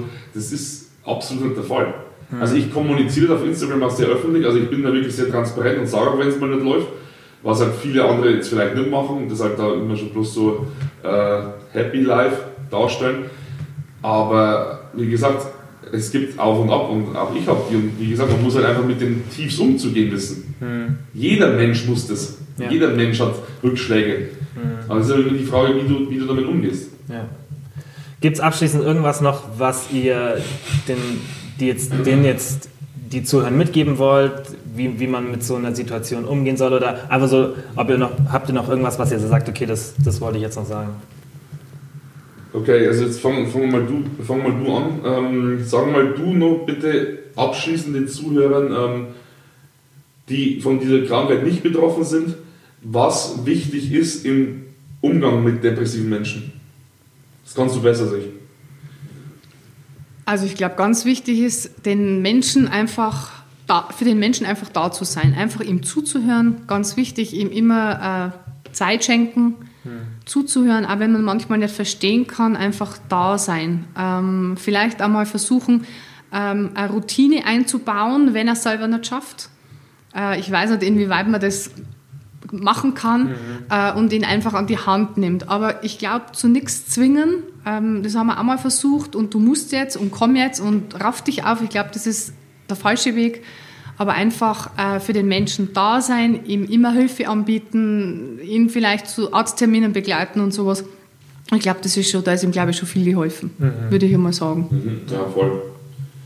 Ähm, genau, das ist eben auch nochmal so, was ich sagen kann dass man vielleicht auch wirklich solche negativen Phasen nicht überbewerten darf als Außenstehender, wenn die Person einfach vielleicht mal ein bisschen blöd reagiert, ähm, das einfach vielleicht nicht persönlich nehmen. Oder den vielleicht wirklich dann gezielt darauf ansprechen, so, hey, was ist denn los? Oder um was geht's denn? Ist, ist es wirklich, also bin gerade ich wirklich das Problem oder ist es vielleicht ein anderes Problem? Also wirklich verständnisvoll auf den Menschen zugehen, einfach nachfragen. Mhm. Weil oft ist es wirklich eine, ein Kommunikationsproblem oder manchmal willst du von dir selber aus gar nicht reden, aber wenn dir das dann so praktisch das Angebot unterbreitet wird und du merkst, dass der andere ist es nicht böse, sondern ist verständnisvoll, dann, dann wirst du auch, bist du besänftigt und kannst dann auch eher sprechen. Also ich habe das schon echt oft erlebt, dass das eigentlich so der, der beste, beste Weg ist. Mhm. Und auch nochmal ähm, an alle Betroffenen, ähm, es ist eine scheiß Phase und ich kann auch nicht sagen, wie lange deine Phase noch dauern wird, aber ich kann dir eben ganz, ganz fest versprechen, dass das, das hat ein Ende. Also das nimmt ein Ende, diese, diese schlimme Zeit. Ähm, auch wenn du das Licht am Ende des Tunnels vielleicht noch nicht sehen kannst, es gibt eins. Und es ist wirklich so auch eine Frage an dir selbst, wie schnell du dieses Licht am Ende des Tunnels erreichen möchtest. Ähm, ob du eben noch in dieser Phase bist, wo du dich im Selbstmitleid gern suhlst ähm, das soll überhaupt nicht böse gemeint sein. Also ich verurteile es nicht, weil ich selber diese Phase durch hatte. Ähm, aber je schneller du bereit bist, Hilfe anzunehmen, die auch nicht zu stolz bist, darüber zu sprechen und wirklich auch aktiv was dafür tun möchtest, desto schneller kannst du das alles hinter dir lassen und kannst dein Leben einfach wieder leben. Mhm. Weil das ist ja letztendlich das, was wir alle wollen. Wir wollen ja ein glückliches, zufriedenes Leben führen. Und es ist auch machbar, es ist möglich. Man muss aber halt selber dafür was tun. Mhm. Man darf auf gar keinen Fall zu viel vom Leben erwarten und man darf auf gar keinen Fall erwarten, dass er irgendjemand retten kann, weil du musst dich selber retten am Ende. Ja. Und ähm, wie meine Mama richtig gesagt hat, so ein Mitmensch ist, ist einfach Gold wert, also eine, eine vertraute Person und beziehungsweise nicht vertraute Person, eine Person, mit der man sprechen kann. Und die muss eben nicht mal einen, mit, einen, einen ähm, Mitmensch sein, sondern also so, so ein, im unmittelbaren Umfeld. Mhm. Das kann auch eine neutrale Person sein, aber du brauchst jemanden, mit dem du sprechen kannst. Mhm. Weil wenn du alles in dich hineinfrisst, ich denke nicht, dass es über kurz oder lang ähm, gut geht. Mhm. Und das ist einfach das Allerwichtigste. Ich möchte jedem da draußen Hoffnung geben, ähm, dass das nur eine, eine schlimme Zeit in deinem Leben ist, die dich aber noch stärker macht, als du es dir vorstellen kannst. Also du wirst aus dieser Phase stärker denn je hervorgehen und du wirst dein Leben mit ganz anderen Augen leben können und viel, viel dankbarer und zufriedener sein, als du es dir jetzt aktuell vorstellen kannst. Ich finde es ein mega wichtiges Thema.